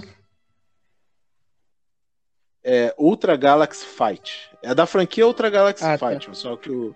É porque tem o Ultra Galaxy Fight, Vingança de Belial, e Ah, tem Quem um sabe o nome todo é o. William, porque o William, o O William tá Zero, o triste Zero que inclusive filme, é ele o atual feliz. queridinho da, do- dos fãs atualmente, né? Do, É. do, do canto. é, o visual dele é maneiro. O visual dele é muito da hora. é louco. Sim. Mas ele fez por merecer, né? o Zero é muito da hora. Ó, O Zero ele é um personagem muito legal. Ele é muito legal. Ele é tipo, ele é o filho do Ultra Seven. E tem muito backstory. ma- mas e a Toei? tal. Tipo, o, Então, ele é- a ele é- Toei e ele é ela muito tem um universo. carismático. a Toei é um universo só, mas compartilhado. Ou é multiverso também? Ah, tá. Basicamente. Não, é, então, é, é, isso que eu ia falar. dois. É Depende, complicado. depende de qual Kamen Rider e qual os percentuais você vê. Porque do Kamen Rider, ele são várias timelines em vários universos, mas todos são ao mesmo tempo juntos no mesmo lugar. É, é, é fudido. Mas assim, é porque. É, é, dependendo do, do, do Kamen Rider que você vê, ele ou pode viajar por várias galáxias, ou ele pode viajar por vários períodos do tempo, ou ele pode viajar por várias é, realidades alternativas. Então, assim, é. Mas Super Sentai acho que é diferente, né, viu? Super Sentai acho que todo mundo. Todo mundo conhece. Super todo Sentai. mundo é, é, é, um... é tem uma. É. Eu, de uma forma bem resumida, tá? Eu sei que para algumas pessoas pode não ter tanto contexto que tá, né, você está usando esse cast para conhecer Tokusatsu, mas existe uma série chamada Kaizoku Sentai Gokai. Deixa eu até piada com Você tem uma musiquinha quando você fala esse nome assim de fundo, sabe? É. É, é, é Mega Force, Mega para, Force, ah, pra quem conhece como Power e o Super Mega Force é o Gokai. Mega Force, né? Que é a adaptação de né? É. Ah, Super Mega... Isso, Super Power Rangers Super Mega Force. É... Ele é uma série comemorativa à franquia Super Sentai, porque é a história de heróis que uhum. podem se transformar em qualquer membro de Super Sentai dali para trás, certo? Nessa série é estabelecido que todos os Super Sentai se passam no mesmo plano, sabe? Pode ter algum que é numa outra galáxia, mas é tudo na mesma realidade, tanto que eles são meio que coworkers, sabe? São colegas de trabalho, eles se conhecem, eles interagem entre eles através das gerações. Entendeu? O grande plot de Gokaiger é justamente a história da grande guerra que houve contra o império de Zangyaku. Super Sentai, todos os Super Sentai se uniram e gastaram todo o poder que eles tinham para derrotar aquele império. Só que, tipo, eles derrotaram, mas não eliminaram o problema, só afastou eles. Esse poder que eles gastaram foi disperso pelo universo em forma de chaves, que são as Ranger Keys. E um pirata, conhecido como Akared, ele juntou essas, essas chaves, que era o grande poder dos Super Sentais, e a partir daí começa a história, que é o Capitão Marvelous, que é um discípulo do, do Akared, ele junta a tripulação dele e tem como objetivo resgatar o poder de todos os Super Sentais para realizar um desejo. É isso, Gokaiger. Né? Mas o que eu quero dizer com isso é, nessa série estabelece que todos os Super Sentais se passam no mesmo, na mesma dimensão, vamos dizer assim, certo? Então não, tem, não é como Kamen Rider que tem realidades alternativas e essa série é nessa realidade, mas essa série é nessa outra realidade. Ah, mas tem aquele filme crossover que, se, que juntou as duas séries. Ah, mas, mas essa série é. não é canônica. Kamen é Rider, é Kamen Rider você só de outra realidade é, Kamen Rider você aceita que cada série, ah, que cada série que fala você aceita, entendeu? É só isso, você não pode tomar nada como verdade. São no mesmo é universo, né? porque tem aquele filme maravilhoso aquela série de filme maravilhosa que é Super Hero Tyson, então pra mim é, é mesmo universo. Tô no mesmo universo. Sim. Ah, os dois, os, os dois podem ser no mesmo universo, né? Uhum. Mas dentro deles que ah. tem essa. Entre eles que tem essa confusão louca aí, né? Mas enfim, tudo, no final das contas, tudo embaixo da asa da torre é, é dela. É, no final a gente, é, no final a gente tá discutindo aqui. Falar que é eles estão milionários lá, né? É isso aí. É. é. é. Eu, eu, nesse, nesse tipo de papo, nesse tipo de papo, eu sempre me lembro da frase que o Stan uma vez disse. Que em briga exceto, de herói, exceto, ganha quem é. Exceto quando tem um Batman envolvido. Porque aí quem ganha é o Batman. Numa lógica que se aplique a isso. Ai, mas. Na... É. É, na discussão, na discussão de Tokusatsu. É, mas o Batman é a maior prova Na discussão disso. de Tokusatsu, quem ganha é a Toei no final. Dinheiro, é isso. Não, mas aqui, mas assim, a gente citou Power Rangers, então a galera aqui que entender é E eu vou falar por quê. Puder, né? Porque Power Rangers é a adaptação americana de Super Sentai. Olha que beleza. Né? Não! Mentira. Wilson. é. Não, mas geralmente, quando eu descobri isso, quando eu era, sei lá, moleque ainda e tal, quando eu passei a conhecer mais sobre Não, eu também. Super Sentai e as franquias japonesas. Eu descobri pra mim porque- foi essa É. reação, sabe? Ah, mas é, o meu foi em, É, a gente tem essa primeira o em reação. evento de anime. Tava no evento de anime ali e eu, eu cara, descobri porque aqui? eu gosto que Que eu isso? assisti os créditos de cada episódio de Power Rangers, aí É, eu pra sempre também. assim algumas Pra séries diferentes assim, baseado, aí eu tava vendo Tempestade Ninja, baseado em Harry Ranger da Toei Company, é. Aí o Galaxy Perdida, baseado em Gamen. Aí eu fui procurar. Aí eu fui procurar e Então, a gente- isso daí. a gente não E via olha, A gente mas, escolhia assim, não o meu, isso. mas assim, o meu contato definitivo, assim, que me fez realmente me apaixonar, me- a, me- a querer ver mais Tokusatsu, foi um filme do Gokaiger, né, que antes eu não sabia que era tudo Super Sentai, eu não sabia que era essa franquia, sabia que tinha séries, mas não sabia que era tudo uma franquia. Eu vi um filme do Gokaiger, né, tá na minha, minha pesquisa, que é justamente um filme crossover com o Gosenger. Aí eu achei esse filme despretensioso, né, e caramba, eu curti muito esse filme, esse filme é bem legal. Aí eu fui procurar as duas séries. Aí eu fui procurar as duas séries. Curti, mas foi uma outra série de Super Sentai que me fez é ficar vidrado, tanto na franquia quanto no gênero Tokusatsu em si, que foi o Tokyo É, pra, pra mim, Tokyo, assim, eu sei que a maior, eu sei que essa minha Hum, opinião vai ser um pouco, vai ser um pouco controverso, porque eu sei que todo mundo aqui, vocês dois, mais 99,9% dos fãs vão dizer que a melhor série de Super Sentai é Shinkenger. Se não for Shinkenger, é Gokaiger. Mas, na minha opinião, Tokyoger é, é a melhor. Aí você, você, você me obriga a concordar com você, né? Assim, eu. Cara, mas hoje em dia tem muita. Na verdade, tem muita gente hoje em dia que prefere Rio Soldier, né? Eu sou. Hoje em dia, pra mim, existe esse pequeno É. panteão de séries boas de Super Sentai que pra mim é Rio Soldier, Não, mas Tokyo é da hora, e cara. Gokai. Daí pra baixo, o que vier é lucro. o Tokyoger, Mas, Tokyoger é mano, mó legal, Tokyo, porque assim, Tokyo nem posso opinar Assim porque como até série eu ainda não vi Tokyo, meio bobinha. sabe? Tokyo Não é já é mais nem do que a maioria, mas é mais. Mas é aí que tá o grande charme, porque é uma série bem despretensiosa, até mesmo pro gênero. Mas ao longo da, da temporada, assim, vai ficando mais pretencioso e ela vai ficando cada vez mais sombria, cara, que ela termina de um jeito completamente diferente de como começou. Tipo, completamente diferente mesmo do que começou. Legal. Eu curti muito, cara. É, Foi, eu, foi, essa série eu peguei bem na época que tava passando aí. E foi uma experiência bem legal acompanhar ela. É, eu lembro que quando saiu Tokyo, na época, eu, já por hábito, né, peguei o primeiro episódio pra assistir quando saiu e tal, né, por meio de Gokaiders, One Pieces e Jack Sparrow GCB.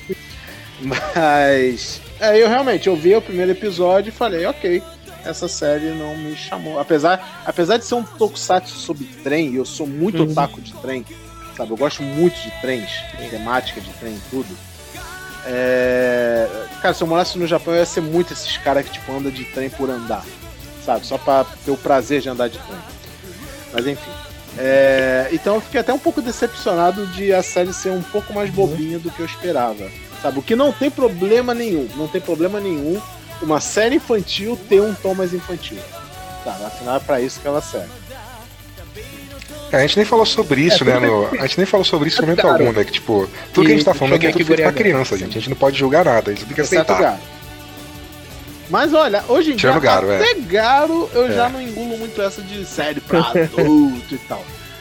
Tem um, cara, tem umas obras, tem umas, umas mídias de Garo. É porque é aquilo, né? O primeiro Garo pode até ser. Até ser. Mas tem outras mídias de Garo que, na boa, são tão padrão quanto qualquer Super Sentai ou Kamen Rider. Ah, o último, o Garo vs Road era, pô, o Garo vs Ah, Road. mas é, viu? Tem assistir, gente quebrando o braço e uns, e uma- e uns papos torto e tal. Sim, cara, mas tipo. Beleza, isso pode configurar a série como adulta? Pode, mas só que o conceito que é o. É, Tipo, a gente, a gente tá no Brasil, então vamos falar do público brasileiro, né? Quem tá ouvindo esse cast é do Brasil, né? A maioria. Ou em, ou em- ou em Portugal. Ou em Portugal, ou em Portugal, pô. Ou Sim. no Congo, ou em Então- algum lugar que fale português. Mas vamos supor, então, que a maioria que está ouvindo é do, de- do Brasil Tupiniquim. né? Então, tipo, a gente tem muito essa coisa de classificar coisa como adulta, quando ela é extra violenta e gore e tripa voando e bop, sabe? E tem putaria e tal. Cara, o conceito de adulto em Tokusatsu é mais como eles tratam algumas temáticas do que exatamente o que passa na tela. Entendeu? Então, Uhum. é isso que classifica é, Garo como a série de Tokusatsu adulta. Tem um peitinho aqui, um momento ou outro das séries e tal? Tem. Mas também não é, não é isso que deixa ela mais ou Hum, menos adulta. Entendi. Peraí, O que, que a gente tava Eu também, já esqueci que a gente falou de Gokaide aqui. Ah, falando de Tokyuji. Tokyuji. Ah, mas o pessoal. O pessoal, que, o pessoal que veio aqui ouvir o podcast É. que queria só ouvir a gente falar sobre Kamen Rider É, a Black deve estar mencionou deve ter ido embora Black, já. a viu? Black, falou do do Black, Black, falando que, era, do que ela é a última do período Showa. Inclusive, Sim, é, mas não falou da série. A gente falou de Jasper, mas não falou do Black, né? Mas porque se a gente vai falar de É Black, a verdade, gente fala é de muito Kuga, né? Sim. Porque Kuga é muito, Kuga é muito melhor que Black. Uma então, das assim, melhores novelas que eu já vi. Não, olha só, eu gosto muito dessa divisão Kamen Rider. É, É verdade. porque, principalmente nas duas primeiras eras, porque era Reiwa é mais do mesmo do que a Heisei era, mas ainda assim, é, Eu acho que seria bom a gente explicar isso também, né?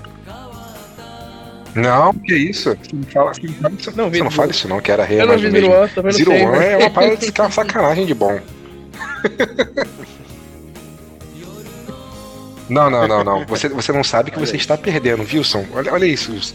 Você, cara, pô, Zero. One, Zero One tem o melhor primeiro Não, episódio por de qualquer série de Kamen Rider. mas por É, mas, mas eu acho, eu acho que seria bom a gente explicar pá, isso. tem. Eu acho que a gente É, porque- não passou por isso, né? Sobre explicar É, o conceito então, de essa eras. que, é, a- essa que vai ser a minha pergunta. Por Rider. que Kamen Rider é a única que se divide em eras? Não, Eu mas, acho que- mas Kamen Rider é mais presente. Mas... Não, sim, mas Não, o o Super Super Sentai Sentai, não é tão importante quanto o Kamen Rider. Eles só. Eles só. É, eles não são eles força, né? Eles não, eles não influenciam. Não, não influencia tanto Mas, ao- tipo, a, lá. parada em si. Eu na acredito que é, a primeira resposta seria porque foi a primeira, o primeiro, sabe? Tipo, o, eles agregaram isso, acho que desde o começo de Kamen Rider, de ligar a era. Até porque Kamen Rider, acho que ele foi criado justamente numa virada de era, sabe? Então, uma das respostas eu acredito que é essa. Mas enfim, eu acho que é uma questão de brand mesmo, sabe? Eles a Toei olhou isso e falou: ah, vamos, bora, vamos botar isso como um conceito também na marca, sabe? É, nos dividir em eras. E também teve o lance de que. É, vamos lá. Mas explica as eras Vamos também, lá, né. Wilson? Porque as pessoas não sabem o que, que É, basicamente, Kamen Rider é dividido em três eras: Showa, Heisei e agora Reiwa. Essas divisões de séries, ela não é exclusiva de Kamen Rider, é período Sim. histórico japonês. O Japão, tipo, do mesmo jeito que a gente tem um calendário padrão, né, dia, mês, ano e tal, o Japão também tem esse tipo de contagem de tempo que são as eras, que é basicamente toda vez que o imperador do Japão muda de um para outro. Entendeu? A mudança do imperador dita uma mudança de era para o Japão e isso é de extrema importância para eles, de extrema importância a ponto de ser documentado. Sabe, tipo, na sua habilitação diz que você tirou sua habilitação na era Heisei. Você é da era Heisei, na sua certidão de nascimento. Sabe, tem esse tipo de informação, de tão importante que é para eles isso. Talvez a gente como Brasil não vai entender muito sobre isso porque a gente não tem esse tipo de sistema aqui, mas enfim, é o que a gente. Não. É, como, como república, como- acho que nenhuma república, né? Como república não dá pra entender, é muito diferente. É igual você ver um, um anime e falar assim, ó, no período Oda, É. no período não Na sei o que, é basicamente pop isso. tem Ele é muito popular dividido por- o Era Sengoku. Né? Tem, imperadores. vários, tem o Sengoku Basara, a Guerra de Sengoku. Tá, o- tipo, as pessoas podem confundir achando que Sengoku é, sei lá, o nome que deram pra guerra. Tipo, é, no Brasil Guerra teve a, a. Fala o nome de uma guerra aí que teve no Brasil. Teve a Guerra do Paraguai.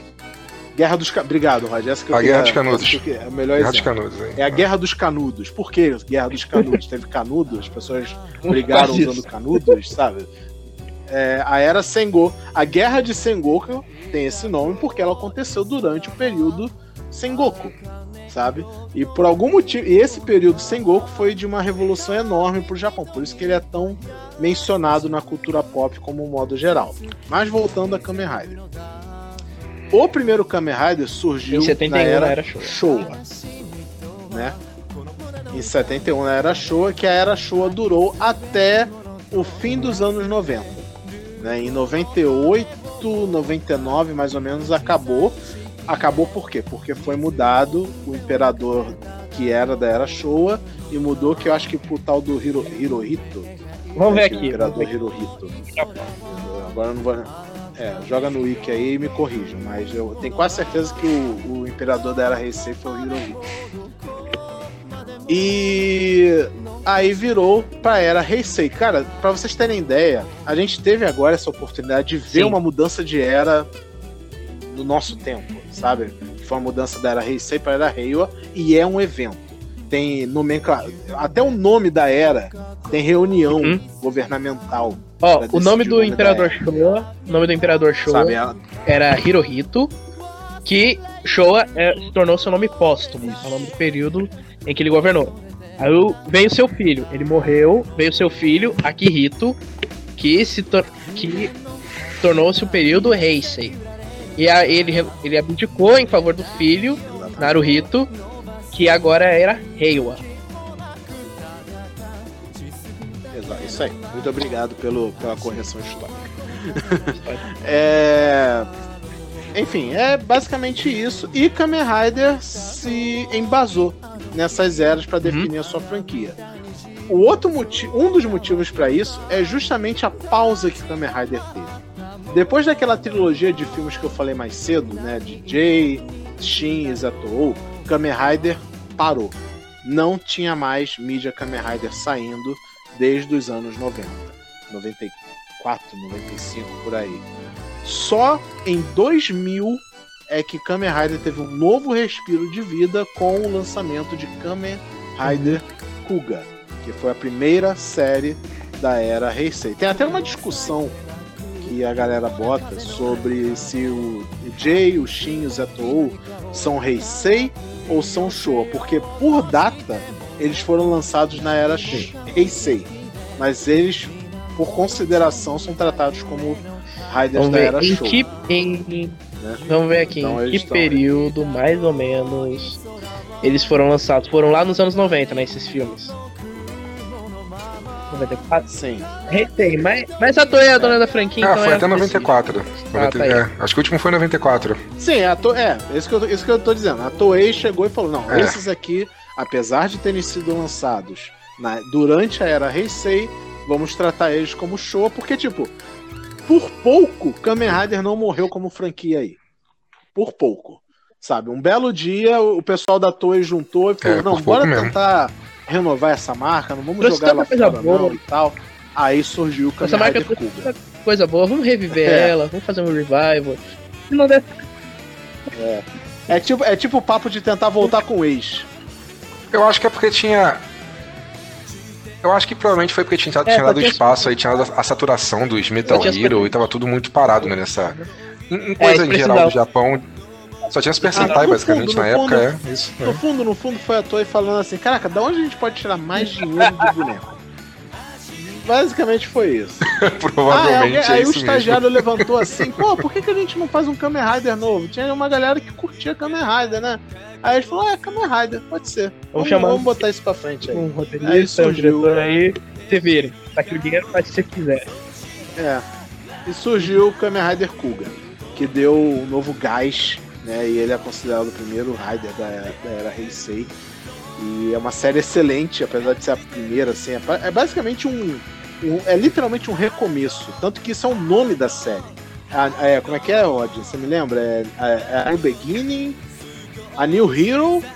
a- ah, é, na introdução de? Kuga, no título, embaixo do título da série, aparece a New Hero, a New Legend.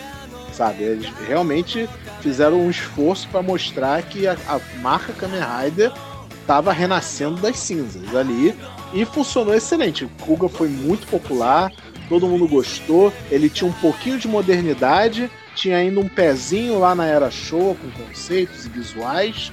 E daí foi só evoluindo e é os. Kamen Rider que coisa- a gente tem hoje. Uma coisa que eu acho até curiosa, uma E coisa que eu até acho curiosa é que a série hoje, de é Kamen Rider, o pelo menos né? até metade dos anos 2000, elas eram bem mais é, maduras do que a de hoje. Porque eu lembro, a primeira vez que eu vi o Kamen Rider faz, primeiro rei, foi o primeiro Rider Heisei que eu assisti, cara, eu fiquei um tanto chocado, porque é uma série infantil e tem uma cena de suicídio lá, as pli- eles mostram lá, pá, o moleque se matando.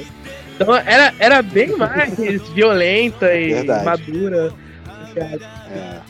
Cara, tem um. Mas é porque é, é- Reflexo, é- ela, né? ela é reflexo da Exatamente. época que ela foi feita, né? Eu acho.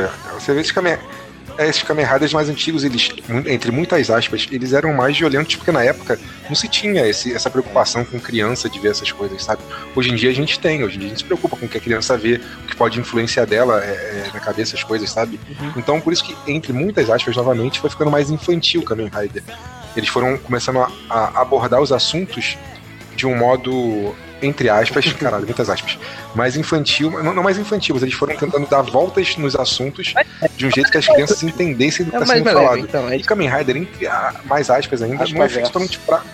É. Ó, tem um É exemplo. público, é um público Quando- mais adolescente. É. É, Quando é, o surge esse assunto, eu sempre gosto de dar o seguinte exemplo. Pra, pra gente entender, no contexto brasileiro, nos anos 90, El Chan Deus era considerado um grupo infantil. Sabe? E eles tinham uma É, música bizarro, chamada bizarro. Dançando na. Boquinha da Garrafa. E outras coisas muito mais sugestivas. Em festa de aniversário da época, tinha concurso Então é só tudo- as crianças dançarem na boquinha da garrafa. E todo mundo ria, achava Ah. fofo, achava engraçado. Era de criança. Hoje em dia, Hoje em dia. nossa, dá até cadeia um negócio desse. Tudo é reflexo. É tudo reflexo da sua época. É. Mas, por exemplo, a gente vê. Hoje em dia a gente vê, tipo, em. em sei lá, em build, em até Zero Não. One e tudo mais, os assuntos são tratados meio que. Gain, talvez, assim. É, é, assuntos meio tratados com um tema infantil, mas de um jeito meio adulto. Não adulto, mas Eu- eu explicando gosto de um jeito melhor, sabe? Mais é elaborado. Não coisas. tratar a criança como se ela fosse da O- Um, tem um canal no YouTube chama. Não sei se vocês Isso, exatamente, o Voice exatamente. Makers. Ah. É, eles fizeram uma paródia de Cavaleiro Zodíaco e no começo o narrador falava que. Então, na época dos anos 90, quando a maior ameaça às crianças era o tédio, surgiam desenhos violentos, com porrada e sangue, coisa que hoje em dia ninguém mais tem culhão pra passar na TV, porque foi considerado inapropriado. A geração todinho foi institucionalizada. Os caras deixam sangue branco Nossa. e cigarro vira pirulito. Não pode nem falar um caralho. Aí, pum, censura. Aí, viu, ó? Não pode. Eu fico é muito puto com isso. Aí, Não, cara, aí a gente já entra no tópico nostalgia, né? O óculos. não, não, não, não. Mas pera, pera, pera. que afeta as coisas, Não, é né? que n- Continue numa das cenas. Não, eles, eles vão. é, eles vão ficam comparando os nesse episódio. Vale muito a pena vocês assistirem esse, episódio do White Maker, de Cavaleiro Zodíaco. Eles ficam zoando os desenhos dos anos 80, dizendo que ah, era tudo mais, é meio machista, meio violento. Aí tem o, o Seiya, né, que é meio nova geração. Aí, mas no começo do primeiro episódio, no começo desse episódio, além dessa narração maravilhosa, o, parece lá o mestre do santuário e fala: Então, hoje, hoje a gente vai lutar aqui, mas vai ser mole. Na minha época nós enfrentávamos deuses. Tinha até orelha saindo. Nunca mais vi uma orelha sendo arrancada. É muito escroto, é muito escroto, mas é interessante. No caso, ele, tá satirizando a própria nostalgia, né? Sim. Faz, né? Mas, mas, infelizmente, tem gente que fala isso sem Uhum. ser sátira. É foda é mesmo. foda. Eu? Tem gente que manda, manda esses papos, não, antigamente que Tokusatsu era bom, era de adulto, meu Kamen Rider Black era de adulto. Ma- Manda os caras um paz e, e vai lá ver o, o moleque se suicidando. A menina massacrando todo mundo, os coleguinhas da escola. É, mas enfim, o, o ponto é, as pessoas têm que entender que Sim. tudo é sua época, tudo é contexto, né? Ou coisas que antigamente eram perfeitamente não é. normais, Essa hoje em dia é- não é. né? Gente, antigamente tinha um doce que vendia para as crianças que era chamado de cigarrinho. Sabe? Existia cigarro infantil. Existia Ah, hoje Comi muito. vaporizador, então, então eu já não tô mais. Então eu não tô tão chocado.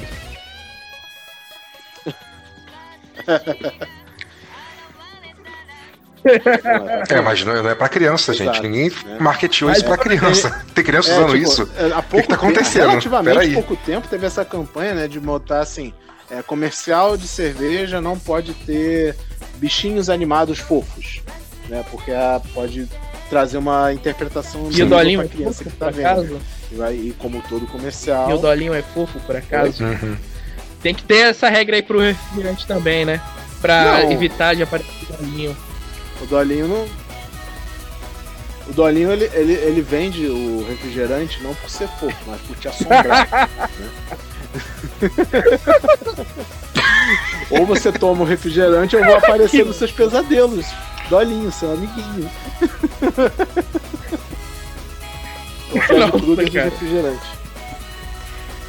Não, é, é, mas sim, mas sim, tem razão. É, é, mais, é mesmo reflexo da época, é mesmo reflexo da época. Mas, mas assim, essa galera que fala que ah, hoje em dia séries são tudo infantis, então. Mas isso não significa que não tem. É, sempre foram, sempre foram. O negócio era Sempre foram. criança, Sempre né? foram, né? Desde os, o, que, o, é, o, que, o que a gente tá meio que construindo nessa nossa narrativa Isso, de é. timeline de Tokusatsu em geral é isso, sabe? Desde o Kamen Rider Ichigo, desde o Godzilla, cara. Eu vendia boneco do Godzilla em- nos anos 50. Eu vendia pelúcia do Uhum. Godzilla nos anos 50. Podia não ser elaborado como Mas os brinquedos que tem hoje.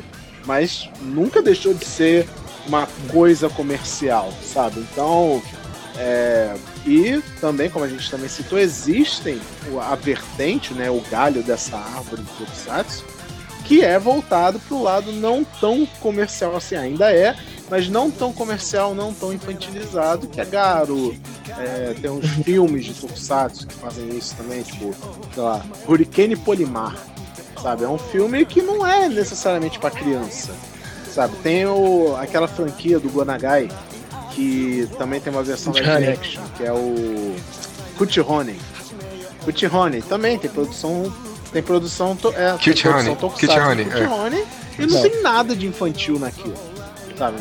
É, é voltado para um público adolescente, adulto, barra adulto, sabe? Então, e não tem problema nenhum um tokusatsu ser infantil. Tem muita gente que problematiza, tipo, ai, não tô curtindo Kamen Rider Saber, Kamen Rider Saber atualizando, é a série A série Kamen. Rider de 2020. Que é muito bacana, É muito que é bem legal. Atual que a É, gente tá. É, muito, é bem legal, mas tem muita gente que tá criticando, ai, tá, tá muito infantil, os personagens são muito caricatos, são muito exagerados nas expressões e, tipo, é uma série pra criança de Como se 10 a 12 anos, É, sabe? tem que ser. Tem que Tanto ser que- assim. Mas, mas, mas é assim mesmo. É assim mesmo. É tudo fruto da sua época. Tudo fruto da época. Tudo foi da época. É, mas se você é adultão aí, É, se você é adultão e gosta de só assistir coisa adultona, assiste Gain. Gain é bem Total. adulto. Gain Vira é. fruta. Só os caras de preto, entendeu? De jaqueta de couro. Temática de samurai, irmão. É, é, guerra, é literalmente um, um tokusatsu Com sobre guerra de É, vai lá, porra, é só macho. Chama É lá assistir Gain. Sim, a gente. É, mas, mas, mas falando sério aqui, Pan, você falou que você gostou muito de Tokyo. É o meu um Sentai favorito. favoritos, né? Na época que Tokyo, né, eu falei, na época que Tokyo saiu, eu não assisti porque eu bati o olho e falei, hum, não é pra mim. Não- Tem muita gente também que Ah, mas- critica Go Ondia. Né? A versão Power Ranger de Go Ondia é Aí, aí mas Go, RPM, pra quem quiser. mas Gold eu não vou discordar. Não. Com Gold eu não vou discordar. Mas tipo, Go Ondia é o que eu Não é. falo. Go Ondia não é ruim. Ele não é pra gente, marmanjo de 30, 40 anos, sabe? É, a gente uma vez conversou com o, Johnny TV. Nada é pra gente, é na pra gente. A gente. A gente que tá errado aqui. Marmanjo de 30, Passou 40 dos anos 18, vendo passou série dos de 18, criança. você não é é. publicou A gente que tá nenhuma. errado. Essa é a verdade. Nem de filme da Marvel você é publicou. Nem, nem os filmes mais 18 são pra mais 18. A gente- Ah, mas. É. Nem os filmes- Cara, mas eu tenho, eu tenho um amigo aí que é amigo, amigo meu e do Vinha, amigo nosso já de anos, já desde quando quando a gente era muito novo. É, que a gente tenta fazer ele assistir Kamen Rider Gain e ele não assiste por nada, meu irmão. Ele, porra, Kamen Rider da Feira da Fruta, não vou assistir isso não, porra, tá maluco? Aí a gente fica, cara, você tá perdendo um dos melhores Kamen Riders já feitos. eu vou, sabe? eu vou me ele, fazer não, um não vou assistir. aqui. Aí Eu vou me fazer um não vai, exposed cara. aqui.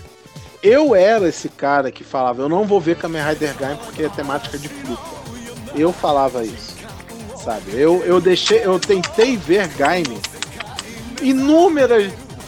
Tá expulso, tá expulso do vezes, Henshin Rio. Inúmeras vezes, sabe? Até que um belo dia, alguém, mais uma pessoa falou pra mim, Wilson, vê Gaime, ele é mais do que fruta e tal.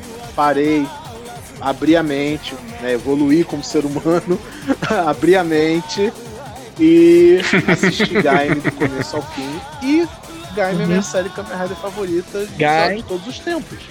É uma das melhores coisas que eu já vi, não só como Kamen Rider, não só como Tokusatsu, mas como, sei lá, mídia, como série, sabe? É incrível Kamen Rider Gaime. É ousado, Gain é foi o primeiro, diferente. Gain foi o Mas, primeiro Kamen você- que eu tive contato mesmo. Que eu conheci na mesma época que o né? Que teve lá aquele especial crossover. Aí eu, eu vou procurar isso aí e assistir. Assisti, adorei, amei, pô, é muito bom.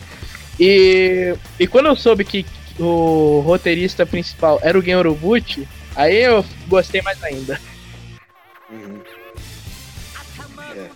Gen- Gen Urobuchi, né, pra quem, pra quem não sabe, ele é o ele é mais ele é extremamente famoso por a Madoka Mágica, que é também a desconstrução do Mahou Shoujo e tal. E quem conhece Madoka sabe, né? Como é, que é Madoka. É- É, então. é muito difícil. Isso. Imagina Madoka, Não, mas é só muito difícil a gente recomendar Madoka. É, assim, eu que sou fã, Madoka é um dos meus animes favoritos. É muito difícil eu recomendar Madoka pras pessoas, porque. Principalmente pros meus, principalmente pros meus amigos mais, que são é, masculinos, né? É, eles olham lá, não, Marro Shoujo, não, olha esse visual, que coisa merda. Que... Mas aí você tem que. Ó, esses amigos são os mesmos que eu tenho certeza. Eu tenho certeza que esses mesmos amigos são aqueles que não perdiam um episódio de Sakura Card É, Captor pior que- passava na TV Globinho. Pior, pior não que não, admitir. ele- pior que não, a mãe deles não deixava ver a Globo porque acreditava que era coisa do demônio. Que isso, Eles gente. Nossa. Mas aí o problema então Não, foi a não, criação não. dessas pessoas, né? Os caras foram Coitado. lavagem cerebral. Que Não, isso? Não pode, não, É. gente. Não, não, não, não. mas- Olha só, mas ainda assim, Lavagem é muito difícil a gente cerebral. recomendar Madoka pras pessoas, a gente falar de Madoka sem dar algum spoiler. Porque até o fato da gente dizer que pode dar um spoiler já é um spoiler. É muito louco. Mas aí a pessoa também ela tem que ser, né? É, Se você, você é amigo da pessoa, a pessoa vira e fala, você assiste, confia em mim. Você vai lá e assiste, você não vai com preconceito na parada, entendeu? Ah, esse desenho rosazinho colorido aí, não sei o que. Você não pode. É. Entendeu? É. Entendeu? Não dá. Eu, eu sempre falo. Se a pessoa não gostar, não gostou. Meu irmão, tem gente que fala que não quer assistir X-Aid porque o boneco é rosa, que não quer assistir Decade porque o boneco é rosa. Pelo amor de Deus, cara. Pelo amor de é Deus, rosa? cara. Exato. Exato. Rosa não, mas. Rosa ah, não, não, importa, não importa. Tem Ah, que pra é rosa, é rosa. Pra mim é rosa, porque é a melhor cor que tem, entendeu? Cadê? Cadê? Mas enfim, como. Enfim, eu quero Mas saber é, mas, cara, Quero saber a quantidade que tem. né? qual é Fala. a série, as séries favoritas de vocês do gênero. Posso comer. Tá bom, é. Ultraman é nenhuma, porque eu não assisto Ultraman. É, eu sou eu sou o vacilão que não assiste Ultraman da galera. Mas, mas, mas o pessoal aqui do Rente Rio começou a, se- começou a se viciar em Ultraman nesse último ano aí, porque também ninguém assistia direito Ultraman antes. É, eu, eu tenho que Verdade. entrar nessa vibe ainda do Ultraman. Eu não entrei ainda, só assisti o da Netflix e eu tô assistindo o. o- se eu for falar pra assistir algum, eu falaria o Z, o Zeto, que é o atual. É, É bom, tá é passando. é ele passa ao ele passa pra gente aqui junto com o Japão, né? Ele junto não, né? Mas ele passa na- no, no YouTube oficial da, da, da Tsubarai aqui. É, Passa uma hora depois. isso, com, do- com da legenda, em por- edição do com legenda já, com tudo. Ah, que bom. É, cara, Super Sentai, eu. Então, eu sou uma pessoa que assisto o Super Sentai tipo 20 episódios e paro. Né? Eu não termino o Super Sentai, eu tenho um problema. Aí eu e assisto os cinco últimos episódios. Eu faço isso. É, mas se eu fosse indicar um Super Sentai, cara, acho que eu assisti, é, indicaria Gokaiger, porque foi o que eu assisti todo, completo. É, ele é um marco no, no Super Sentai, não tenho o que falar, né? É, É uma boa introdução. pra- Não, uma uma- boa é introdução uma- pra- pra- é uma, é uma boa introdução que você tem que assistir primeiro e depois você tem que assistir os outros se você gostar e voltar e assistir Gokai de novo, porque tem muita coisa. O negócio é, mesmo não tendo assistido os, todos os outros Super Sentais antes, eu como convivi nesse meio de Super Sentai e de eventos de anime e tudo mais, eu peguei algumas referências de muita coisa que eu não assisti, porque todo mundo fica falando sobre, entendeu? É Exatamente. referência então pra mim foi né? suave. É... Shinkenji eu não assisti nem, nem, nem Rio Soldier. Eu deveria, é um erro, é um erro de personalidade meu. É erro de personalidade meu, tá errado. Eu sou o cara do Kamen Rider. Meu negócio, meu negócio é Kamen Rider. Eu sou o louco do Kamen Rider. Kamen Rider é... Então, cara, Isso é Kamen Rider pra mim. Você quer assistir Kamen Rider? Vai assistir Kamen Rider Rebuild. É assim, a melhor série, inco- já- melhor, a melhor série já feita de Kamen Rider por qualquer pessoa que você perguntar. Mesmo que ela prefira outra série, ela vai falar que Kamen Rider Build é a melhor série que já foi feita. Sinceramente. Cara, Kamen Rider. Build é uma. Build Não, é, ela, fora- ela é não tá dos tipo assim, qual gráfico de qual é a melhor série. Tem todas essas séries aqui, tem vídeo que tá fora do gráfico de tão bom que ele é. É outro, é outro nível. O build é uma parada absurda, sabe? É, eu acho que. Eu vou indicar logo. Vou indicar três Kamen Rider aqui, porque é o que eu gosto. Eu não falei nem dos outros porque eu não assisti direito. Ó, você assiste Build, aí depois você assiste Gain, que é o Uhum. da, da fruta, porque é pra você abrir o seu preconceito, entendeu? De, de Kamen Rider de criança, de fruta e tudo mais, que aí você vai abrir mais sua mente. O build é, é normal ainda. E o build, inclusive, ele puxa muito de coisa do Kamen Rider da era Showa. É. Então você vai. Se você tá vindo da era Showa ainda, dos Kamen Riders antigos, é bom, porque você vai ter ali o meio termo dos dois e você vai conseguir assistir de boa. Aí depois você vai pro Gain, que é pra abrir a mente É o famoso Exatamente. agrada Aí depois você vai pro Gain e abre a troianos, mente né? total, assim, aceita tudo de, de peito aberto. E aí depois você vê. E aí depois você vai pra era atual, que é a Rhea, e assiste o Zero One. Porque o Zero One é uma reformulação absurda de Kamen Rider muito maravilhosa. Que puxa também conceitos da era Showa e da era Heisei e faz um Kamen Rider absurdo, que é o Zero One, que é muito, muito bom. É, a gente tem um cast sobre Zero One que, gente- que, eu, que eu só. Eu só enalteci essa porra dessa série. E. E depois você assiste o que você quiser. Você vê aqui. É, tem uns casts que a gente grava. Tem, uns casts que a gente grava, que é de alguns que o Rodney gosta muito. Ele Não, é porque, então, eu sou- eu sou- eu sou edi- participar. Ele fala assim, Eu sou, eu sou o "Foda-se, editor eu do podcast. participar." Eu participo de alguns, só não participo de todos. Eu edito o podcast do Renshin Rio. Mas, tipo assim, quando, tem, eu sei, quando eu sei que vai ter algum assunto muito importante que eu gosto, eu viro assim, eu quero participar. Porque eu quero falar sobre. É, senão não tem edição. Ninguém vai editar o podcast, olha que legal. É, o, o, Rod, o Rodney basicamente fala isso. Eu não estou pedindo, eu estou avisando. Mas.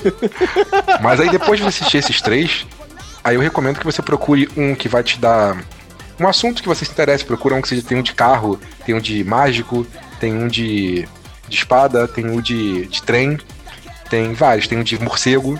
Então assim, você procura um que seja um tema que te interesse e assista, porque vai ser legal. Mas você pode que você faça assistir Decade depois, que é interessante também. Mas é. É, é e vai. Kamen Rider é, é absurdo. Eu, eu, eu assisto as coisas e fico. Cara, Kamen Rider Build eu, eu só chorei. Os três primeiros episódios era só choro, entendeu? É, é, é bizarro. Então vá lá, assiste Kamen Rider Build, Gain e depois Zero One. E depois assiste o que você quiser. Formado, é verdade. Porra, formado pra assistir Já qualquer foi. coisa depois disso. É. É, vamos lá. Eu. É, eu vou recomendar também três coisas das franquias principais e se eu puder mais uma fora franquias principais para dar um, um pouco de variedade né, pra galera. É, eu vou tentar fazer o máximo possível para que seja consumido de formas legais. Mais difícil. eu nem pensei Pelo nisso. menos um deles vai ser. Você é muito É o evoluído, meu viu? primeiro Ultraman. nisso. É, é o primeiro. o primeiro deles que eu vou mencionar é de Ultraman e eu vou recomendar Ultraman Guide, É muito bom. né, ou Did, como preferirem chamar. É G G E E D, é o, o nome dele. Ele tem oficialmente na Crunchyroll e tem como você assistir de graça a Crunchyroll, você não precisa ter um plano para pagar, só que vai ter que ter, vai ver os, os famosos propagandinhas, né? E é uma série Ultraman excelente. Tem muita gente que tem medo de assistir série Ultraman porque é- elas são muito referenciais, né? Ela mesma, como se todo Ultraman Mas fosse é. um Gokaiger da vida. Mas não, mas Não, mas tipo, não se prenda a isso, sabe? Por mais que eles, eles usem poderes de outros ultras, isso não influencia em nada a série. O que você precisa conhecer para ver Guide é mais ou menos saber a importância do Belial. Mas não se preocupe, porque na própria série eles explicam isso. Então, ela é bem sustentada em si mesmo e é um dos melhores Ultramans uhum. que tem aí no, no mercado atualmente. Sabe? E você pode assistir ele completo. Completo, eu digo até filme, oficialmente no Brasil. Porque a série completa tá lá na Crunchyroll. Né? São poucos episódios, são menos episódios que Kamen Rider Super Sentai, de que de passar são só 25, se eu não me lembro errado, se não for 25 ou 26 episódios. E tem um filme que também saiu de forma oficial no Brasil esse ano, que é o filme Ultraman Guide o filme, só que não tá na Crunchyroll, tá em uma outra plataforma chamado é, Cine Cara, agora me deu um branco. Ultraman Cinema virtual. Uhum. Tá no Cinema virtual. Vi aqui, obrigado. Tá, e o filme do Ultraman Guide tá no cinema virtual. É, esse, infelizmente, não tem como ver de graça. Você tem que pagar o ingresso para assistir o filme. Mas não é nada muito absurdo também. Sabe? Você paga, você basicamente aluga o filme por uns dias para poder assistir à vontade. E vale a pena, é um filme muito bom, tá até dublado. 20 reais. Né? A 20 série reais. do Guide não tá dublada, mas. Né? É, junta os amigos, junta os amigos, entendeu? Amigo, cada um paga, cada um paga 5, aí junta quatro amigos, cada um paga 5, pronto. É. É. E se não tiver amigo, tem o. É. E, tem, cara, né? tem um ele. Você amigo entendeu. é. é, enfim, cara, outra pra, aí um pequeno resumo, Ultraman Guide conta a história do filho do Belial, em que ele é criado na Terra e ele tem que lidar com o fato de ser um Ultraman que é filho do maior vilão que já existiu sabe? Ele uhum. não quer ser um vilão, ele quer ser um herói. Basicamente é isso o Kamen E é muito bom, é muito bom mesmo a série. Tem participação do, Unzo, do Ultraman Zero, que a gente mencionou mais tarde, mais cedo, quer dizer. E ele é extremamente carismático, é uma das melhores performances do Ultraman Zero que vocês vão ver na vida, é, nesse, é nessa série. Então fica a minha recomendação do Ultraman Guide. A minha recomendação, recomendação de de Kamen Rider vai ser pra Eita! Ultraman. Ih, perdão, Ultraman. Eu ia falar Ultraman W. Kamen Rider W. Ele é uma série top de excelência. É o do duplo? É, top de excelência. É o duplo, é. O é. Sabe? É o duplo. É, o que é dois Kamen... Ele já começa super diferentaço, porque são duas pessoas que viram um único Kamen Rider. Cada metade desse Kamen Rider é controlada por uma pessoa.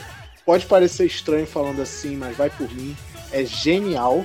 É, a série tem uma consistência de qualidade muito boa e é uma série de detetives. Sabe? É, conta a história do detetive do Shotaro, que ele é dono de uma agência de detetives, e ele resolve casos na cidade de Futo. Né? E, não contente, ele ainda é um Kamen Rider para lidar com é, monstros e coisas estiloso. que têm aparecido na cidade. E mais, se eu falar mais do que Esse isso, detetive estiloso, hein? é, é, é. Ele é um hard-boiled, né? Detetive. É, enfim, recomendo demais Kamen Rider W. Você não vai ver ninguém falar que Kamen Rider W é. Se você jogar na internet, pesquisar, falar com pessoas que conhecem um pouquinho de Tokusatsu que já viram, você não vai ver pessoas falando que Kamen Rider W é uma série ruim. Se ela diz que é ruim, ela claramente tem problemas mentais, né? Brincadeira. Mas enfim. O Super Sentai que eu quero indicar é, pra surpresa de absolutamente ninguém, Samurai Sentai Ninja, óbvio, né? mas, tipo, ou Rio Soldier também. Eu poderia indicar fácil o Rio Soldier, mas eu vou indicar Shinkendi, porque realmente uhum. é uma série muito boa como série. E, cara, é temática de samurai, cara. Quem que não gosta de uma coisa temática de samurai, sabe? É muito é. estilosa, gostosa de assistir. Os personagens são muito carismáticos.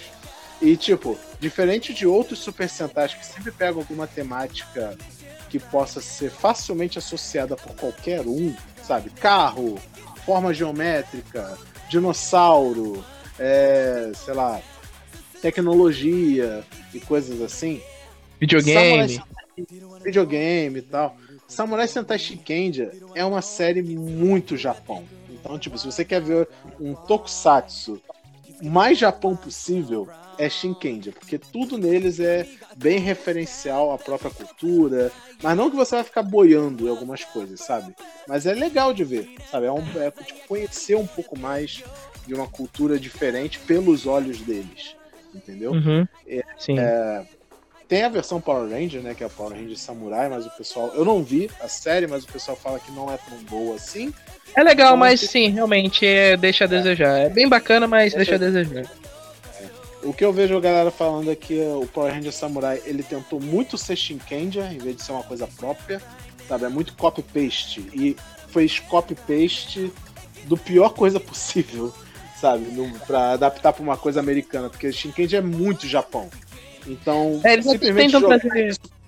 Eles até tentam trazer caso, coisas novas, mas é, ainda Sim. assim é muito colado no Shinkenja, então realmente não é, dá. Então, Veja ah, ah, ver uma coisa que tá tentando ser Shinkendia? Veja Shinkendia.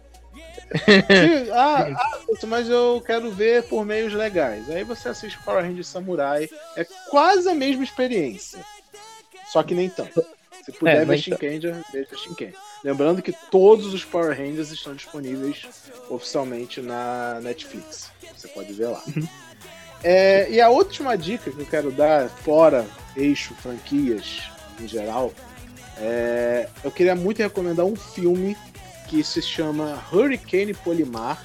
Ele é um ele é um herói da Tatsunoko, né? Muita gente pode às vezes conhecer a Tatsunoko pelo aquele famoso jogo de Wii Tatsunoko vs Capcom, né? Que junta os heróis de anime uhum. japoneses contra os heróis da Marvel, da Capcom, perdão, da Capcom.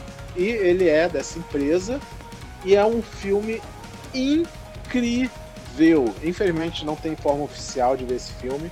Então. Nem vai ter. Aí na internet. Não sei, pode ser, quem sabe?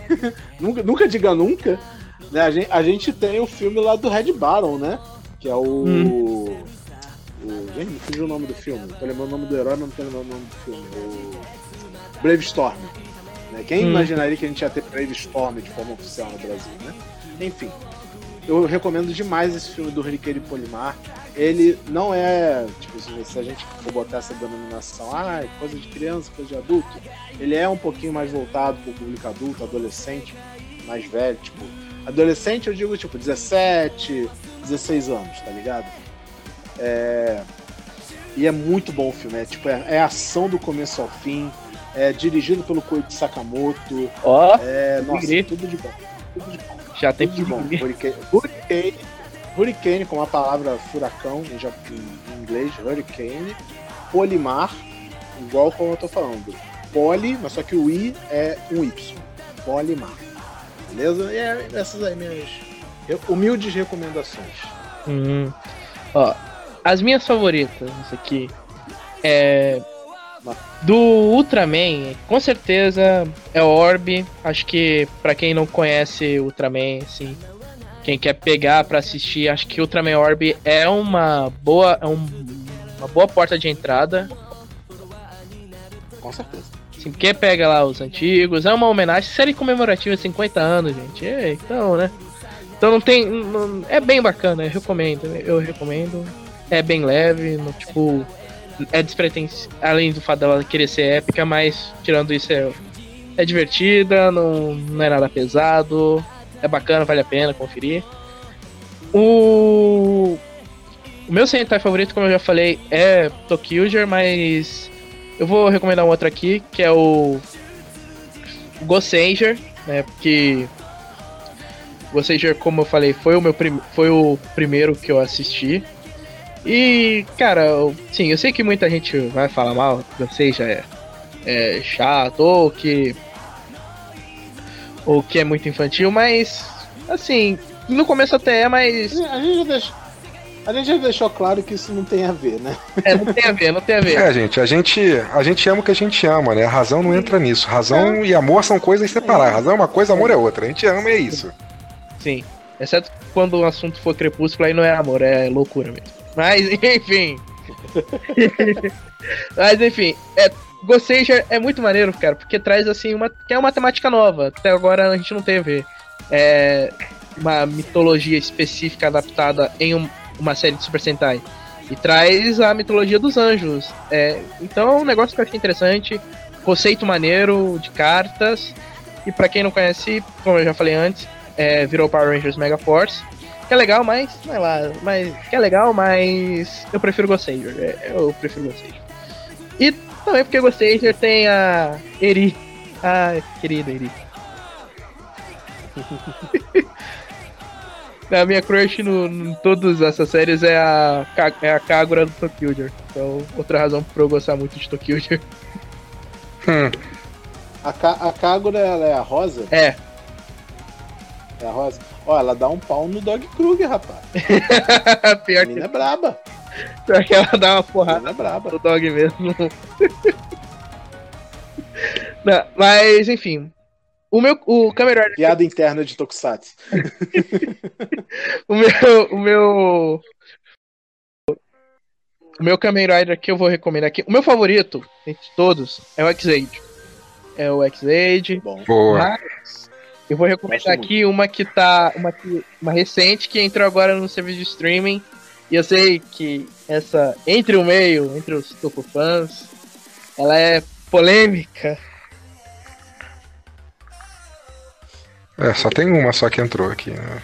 É, é. Essa mesmo, essa mesmo. Tem outra. Só tem uma. É essa mesmo aí. Essa é a única, é a única aí. E oi? Então, mas enfim, mas por que, mas por que, Kamen Rider Dio? Por que Kamen Rider Dio? Porque, cara, assim, tá certo, Dio pode até não ter o começo lá muito consistente. Mas. Kamen Rider mas... não, o Zio não tem nada consistente. Zio não, não, não. Não, é legal. Mas tá certo, tem que indicar porque. Mas é legal, mas tem que indicar que a gente tem que assistir, porque tá numa plataforma brasileira, então a gente tem que assistir mesmo. pra poder dar. pra gente poder que as outras venham também, entendeu? Isso tá certo. Escuta aí, Joe é maneiro, Joe é legal, Joe é da hora. Pô, tem um conceito dos writers do futuro, velho, é do caralho. Não, olha, vamos ser, a César o que é de César, né? É. Quando a gente fala de Zio, porque é, se vocês forem lá, se vocês forem daqui do Nutella lá pro Henshin Rio ouvir nossos podcasts, Eles esculacham. vocês vão ver que a gente tem muito. Calma. Ah, mas não chega nada perto de cast sobre Zio. Não chega nada perto de Ghost. A gente, a gente fala mais mal de Ghost. Inclusive. Não, mas. É, nada, inclusive nada, Roger. Opa! Dividiu opiniões. Tem é. gostou, tem gente que não gostou.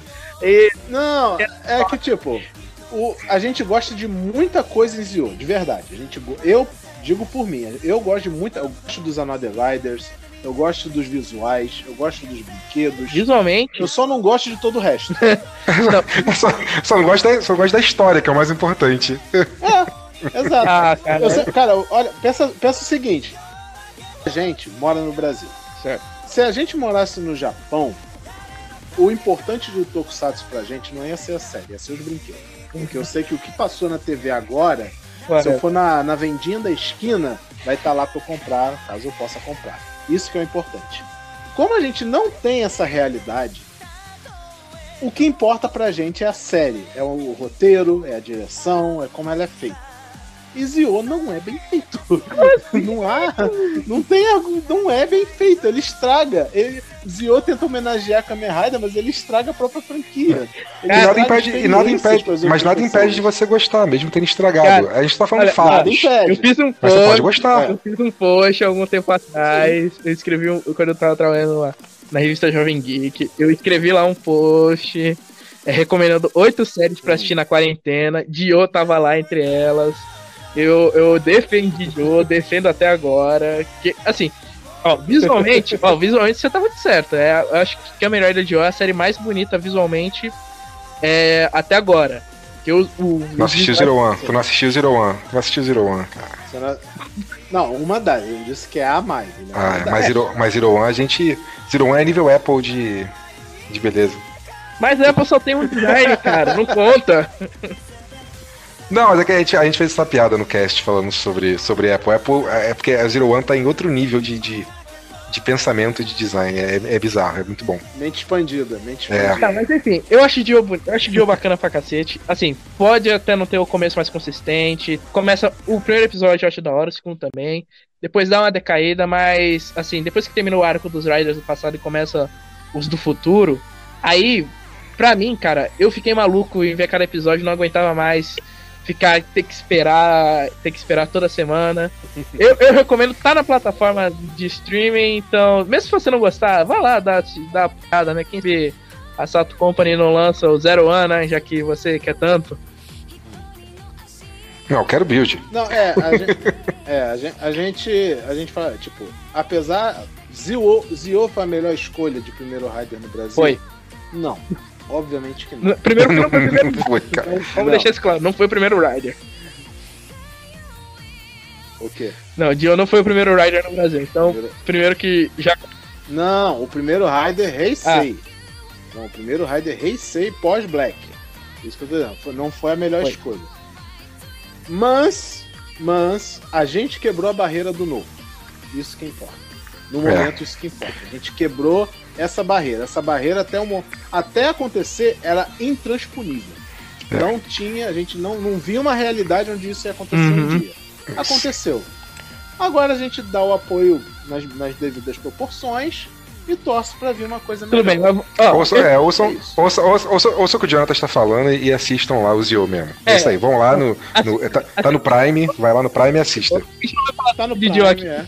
Tá saindo de pouquinho, pouquinho em pouquinho. Não os falar, é, não vamos falar muito tá de lá. Dio aqui, não, porque eu quero fazer um programa próprio sobre Dio. Então, é. Assista Dio que Dio é da hora. É isso, é isso, é isso, é isso. Acabou. Acabou. Não tem, não tem outro. Beleza. E outra série assim que eu recomendo pra. É, outra série que eu recomendo, além, fora das, das franquias. Bem, eu não considero a Kibarendia exatamente como uma como série oficial da franquia Kamen Rider. Mas não vou recomendar Ah, mas é oficial. não vou recomendar ela. Eu vou recomendar uma, o Tokusatsu coreano aqui, que eu comecei a assistir agora e eu tô achando bem bacana, que é o Legend Hero. Hum, eu, tô, do- eu, eu tô pra ver Legend Hero também. Tem muita gente que é fã pra Uhum. caralho de Legend Hero. E a gente do Henshin Hero, no geral, a gente também tá procurando sair um pouquinho da zona de conforto, sabe? Ver umas coisas diferentes. É, a gente teve, a gente teve episódio de, de. Dogangers agora, né? Sim. E também. Sim, mas Dogangers ainda é Japão ainda. Ah, ok, ai, sim. É. ir pra, pro eixo além Japão, sabe? Sim, e Entendi, também, entendi. Aliás, Dogen... vejam Dogangers. e Dogangers também é teve. e também teve lá o Power Rangers Dino Force Brave, que é bem legal. Que é coreano também, mas que, é, que é uma continuação direta direta da série Ki- Kyuren. de, de Super É, Sentai. É. E- E que é bem bacana também. É, eu achei uma proposta bem interessante o Dino Force Brave pegar idols, né? Já ter mais esse apelo mais popular. Então. então mas eu recomendo que Aí, aí a gente entra no eixo cultura, cultura É, coreana. Tudo, né? é. Eu recomendo o Legend Heroes tanto por, pela história que é muito boa, mas então, ele pega um conceito interessante que já acho que se não me engano já tinha feito em outro, já tinha tido em outra série de japonesas, mas aqui em específico que ele pega os heróis lendários assim do Oriente mesmo, do- da China, do Japão, da Coreia, tem lá o, o Guan Yu, que é um herói que é lendário na China, que é, o, que é o personagem principal também. Sim, já pela abertura você já percebe que é algo diferente. Então, assim, mesmo, mesmo os, to, os Toku fãs que são mais puristas, entre aspas, deve dar uma chance porque Legend Hero vale muito a pena. Infelizmente não tem como assistir é, legalmente, mas como a gente já falou, tem outros métodos, métodos Gokaidia, One Piece, né? Até que você Toca, toca, toca, toca o IR de One Piece. É, mas, sim, eu recomendo bacana, eu recomendo pra caramba. E acho que vamos. Dá pra falar de uma. Dá, dá pra gente citar aqui a menção honrosa pra Tokusatsu GHH, né? O Dorama que é sobre Tokusatsu. Ah. Maravilhoso. Sim, sim. amo, amo Tokusatsu Gaga com todas as minhas forças. Eu tô vendo um outro dorama só porque tem a mesma Nossa, atriz, que por sorte minha, que por sorte minha também é um dorama maravilhoso. Mas, cara, é- é, o nome do dorama, por sinal, é Yokai Share Hum, House. da hora. Muito bom. Mas, cara, Tokusatsu GHH, ele não é um Tokusatsu. como É um ele dorama. sugere, Mas é sobre. É um dorama, mas é sobre uma fã de Tokusatsu. É Sobre, muito bom. sobre a gente. Bom mesmo. É, basicamente. É sobre Se a é- gente. Só que com saia. É, eu uso saia, pô. É sobre a gente. Tem um kilt aqui em casa. É, então. Não, mas, enfim, acho que é. Então, a gente pode ver aqui que é um gênero bem vasto. Tem bastante coisa pra ver. O que não falta é série. Se você não curtiu uma, vai ver essa outra aqui, quem sabe seja do seu interesse. Então, É, ou se você tá preso lá nesse vortex de nostalgia e só assiste coisa antiga, tenta assistir alguma coisa nova, se, dá, se, se deixa assistir coisa nova. Sim. Ah, mas é muito infantil. Vai lá e assiste, cara, sabe? Abre sua mente. Tudo é infantil. né? Aquilo também que a gente assistiu, a gente era criança, a gente era adolescente também, era criança quando a gente assistiu. é, Então, assim, assiste. Vai lá, dá uma chance. sim, sim, sim, sim. E sem falar que. Eu também quero fazer aqui uma menção honrosa ao, aos fãs, que são tão fãs que produzem seu- ah, seus próprios heróis. E deu um vácuo aí. Ninguém, ninguém lembrou de Insectos, né? É um injustiçado mesmo. Ah, nossa! A gente já Não, falou a- sobre a o nosso tem- a podcast. um- é, a gente tem um cast inteiro só sobre Produções produções brasileiras. nacionais É. Tokusatsu, é. E, cara, a gente cita Cyber- Sector Sun, é, aquele lá da Rede Vida, é, Aquele dos anjos lá, né? Do anjo? Como é que é o nome? Eu esqueci. Ah, isso aí Subayo, ninguém se importa. Ninguém se É Guerreiro do Senhor. Era o meu favorito. tem os guerreiros, tem os guerreiros, é muito da hora, Subayo. É, tem os guerreiros de Bambu Luar, Mega tem, Power. Tem lá o programa. Mega Powers, tem o do. O do irmão do Felipe Neto, o. O Lucas Neto, que ele também tem um programa temático muito inspirado em Tokusatsu Power Rangers também. que É. É o, o programa que ele faz no canal dele, que é um canal infantil que ele tem. É, e atualmente tem o- os Guardiões do Poder, né, lá do, que, que tá em financiamento coletivo, tá, tá caminhando ainda para tentar ser uma mídia. Ele tá vendo se vai pro lado da TV, se ele vai para quadrinho, mas ainda é uma produção também tokusa- inspirada em Tokusatsu nacional.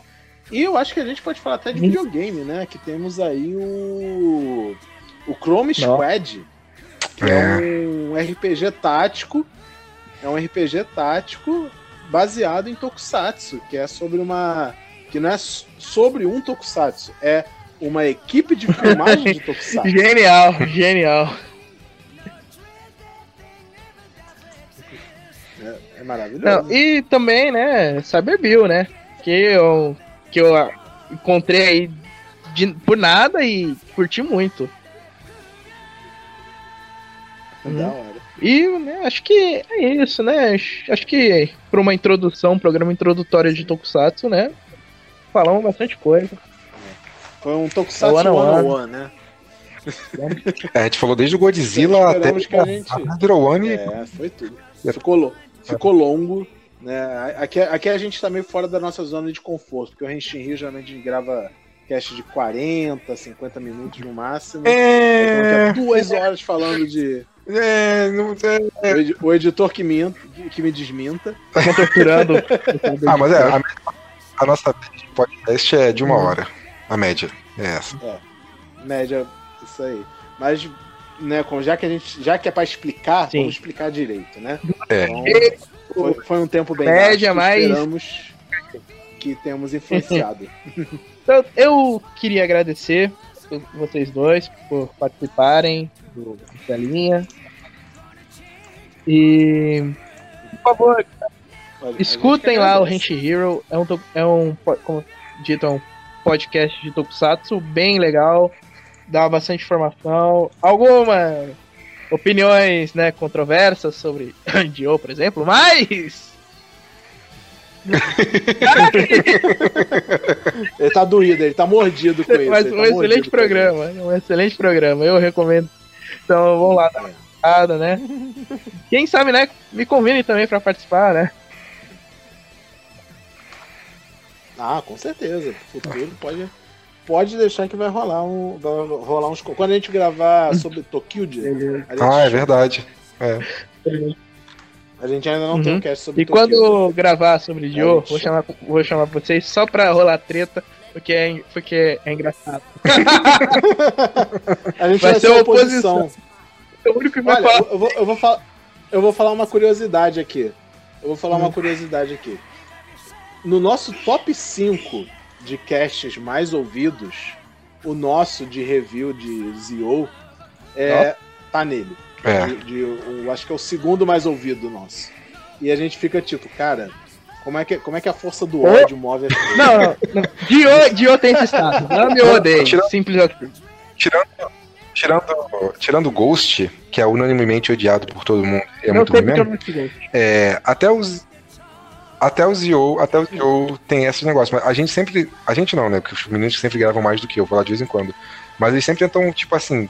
e Somos, são muitos no podcast, né? Então nem sempre grava todo mundo. Sempre a gente vai revezando. É. Sempre tenta botar gente que gosta e gente que não gosta. Não gosta, não, não, não é preto no branco, né? Mas quem gosta mais, quem gosta menos, e aqueles Uhum. porquês, pra gente ter uma discussão boa no podcast. Não adianta só botar gente que Sim. gosta pra falar, tipo, build. Build todo mundo fala bem, não, Não, todo mundo não. fala mal. Mas. É, Mas tem é, uns tipo, é, sempre basicamente, pra falar uns pontos ruins, né? Pra fazer uma, uma referência, porque nem tudo é perfeito, tirando o build. É, brincadeiras à parte, o que o Rodney está tentando dizer é que, apesar gostando ou não gostando de algumas séries, a gente Sim. bota um olhar crítico. Uhum. Sabe? Tenta ser. A gente, a gente, óbvio, vai dizer: não, eu gostei dessa série, eu não gostei. Mas, olhando de forma crítica, imparcial e blá blá blá, achei isso, isso e isso. É. Só tem dois extremos aí, né? Que é o extremo do perfeito e o extremo do, do, do bosta, que é o Ghost e o Build. Entre eles, tudo é conversável. Exatamente. Não, mas lá no Henshin Rio vocês vão ver muito cast assim. Que é, por exemplo, um exemplo. O nosso cast sobre Ultraman RB. Tá eu e o Igor e o William. Eu e o Igor. Descendo amores por Ultraman RB. E tá o William no canto, Puto. emburrado, porque ele não Puto. gostou. E tu emborrada? Tá, ele tá puto nesse cast. Acontece, acontece. aí dá o que falar isso aí. Pode, pode chamar. Então tá, eu queria agradecer vocês dois. Muito obrigado. Realmente, muito obrigado. E. A gente agradece, cara. Muito obrigado pelo chamado aí. E, a gen- e Sim, aqui, aqui eu tenho a mania de encerrar o programa com uma música. E a música que eu escolhi, acho que vocês dois curtem ela também. On the Rocks, do Ricardo Cruz. Manda. Porra, aí, Ó, eu já falei que esse tem, tem que ser o encerramento oficial do Henshin Rio. Eu já falei, a gente já, con- a gente, já- a gente já tem contato do Ricardo. Eu já, eu já falei, vamos botar, mas não, não adianta. Cada episódio é uma diferente, mas muito boa música, perfeito. A gente, a gente, a gente vai. A gente, se a gente fizer, você vai ter que pagar royalties pro Ricardo. É verdade. Acho que o Ricardo não se importaria, então fiquem aqui agora. Não, é, é, é trabalho dele. Se, se trabalhou, tem que receber. É. Até parece que a gente paga copyright pra pôr as imagens do, do- do- da- dos produtos da Toei na, na timeline, né? Então. o certo seria, né? Mas. A gente tá fazendo propaganda contato eles. Ricardo, com a gente tá fazendo propaganda pra eles, gente. A gente tá fazendo propaganda, a gente tá É. ajudando eles, entendeu? Eles precisam da nossa ajuda, claro. Então, fiquem aqui agora com o Ricardo Cruz, On The Rocks. E até semana que vem. Sigam o Renshi, o Hill, né? Que é um nome genial esse daí. E, e até semana que e até semana que vem, coma Nutella tá. quente e com pão. Valeu. Valeu, gente. Valeu. DJ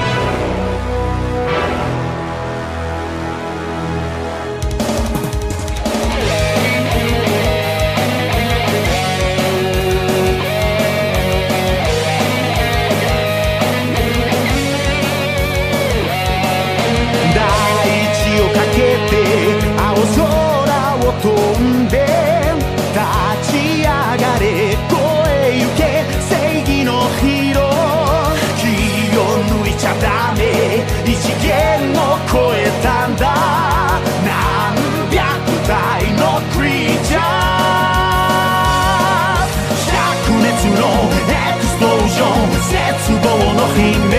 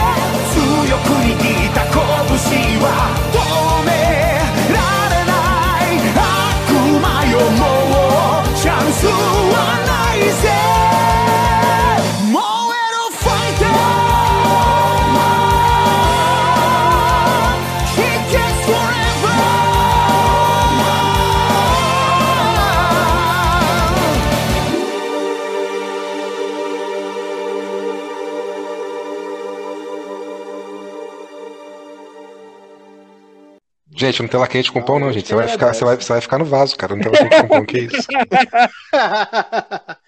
Bom, eu, eu, eu, tipo, eu entendo Nutella quente no sentido, tipo, se Nutella tiver dura também não tem como comer, mas vamos chamar de Nutella em temperatura ambiente. Pode ser. Acho que é o Perfeito. mais correto. Mas eu acho que Nutella em temperatura ambiente não é um não. bom nome para cast. Não. Nutella quente, Nutella quente, cara. Nutella quente eu concedi como um trocadilho trocadilho lá com o, a geração Nutella, uhum. né? Geração Nutella, né? E tela quente, a, a sessão da Globo, tela quente. Então, Nutella quente. Nutella. Ah, ah. Nutella quente. Nossa. Mente, mente explodindo agora. agora eu entendi. é.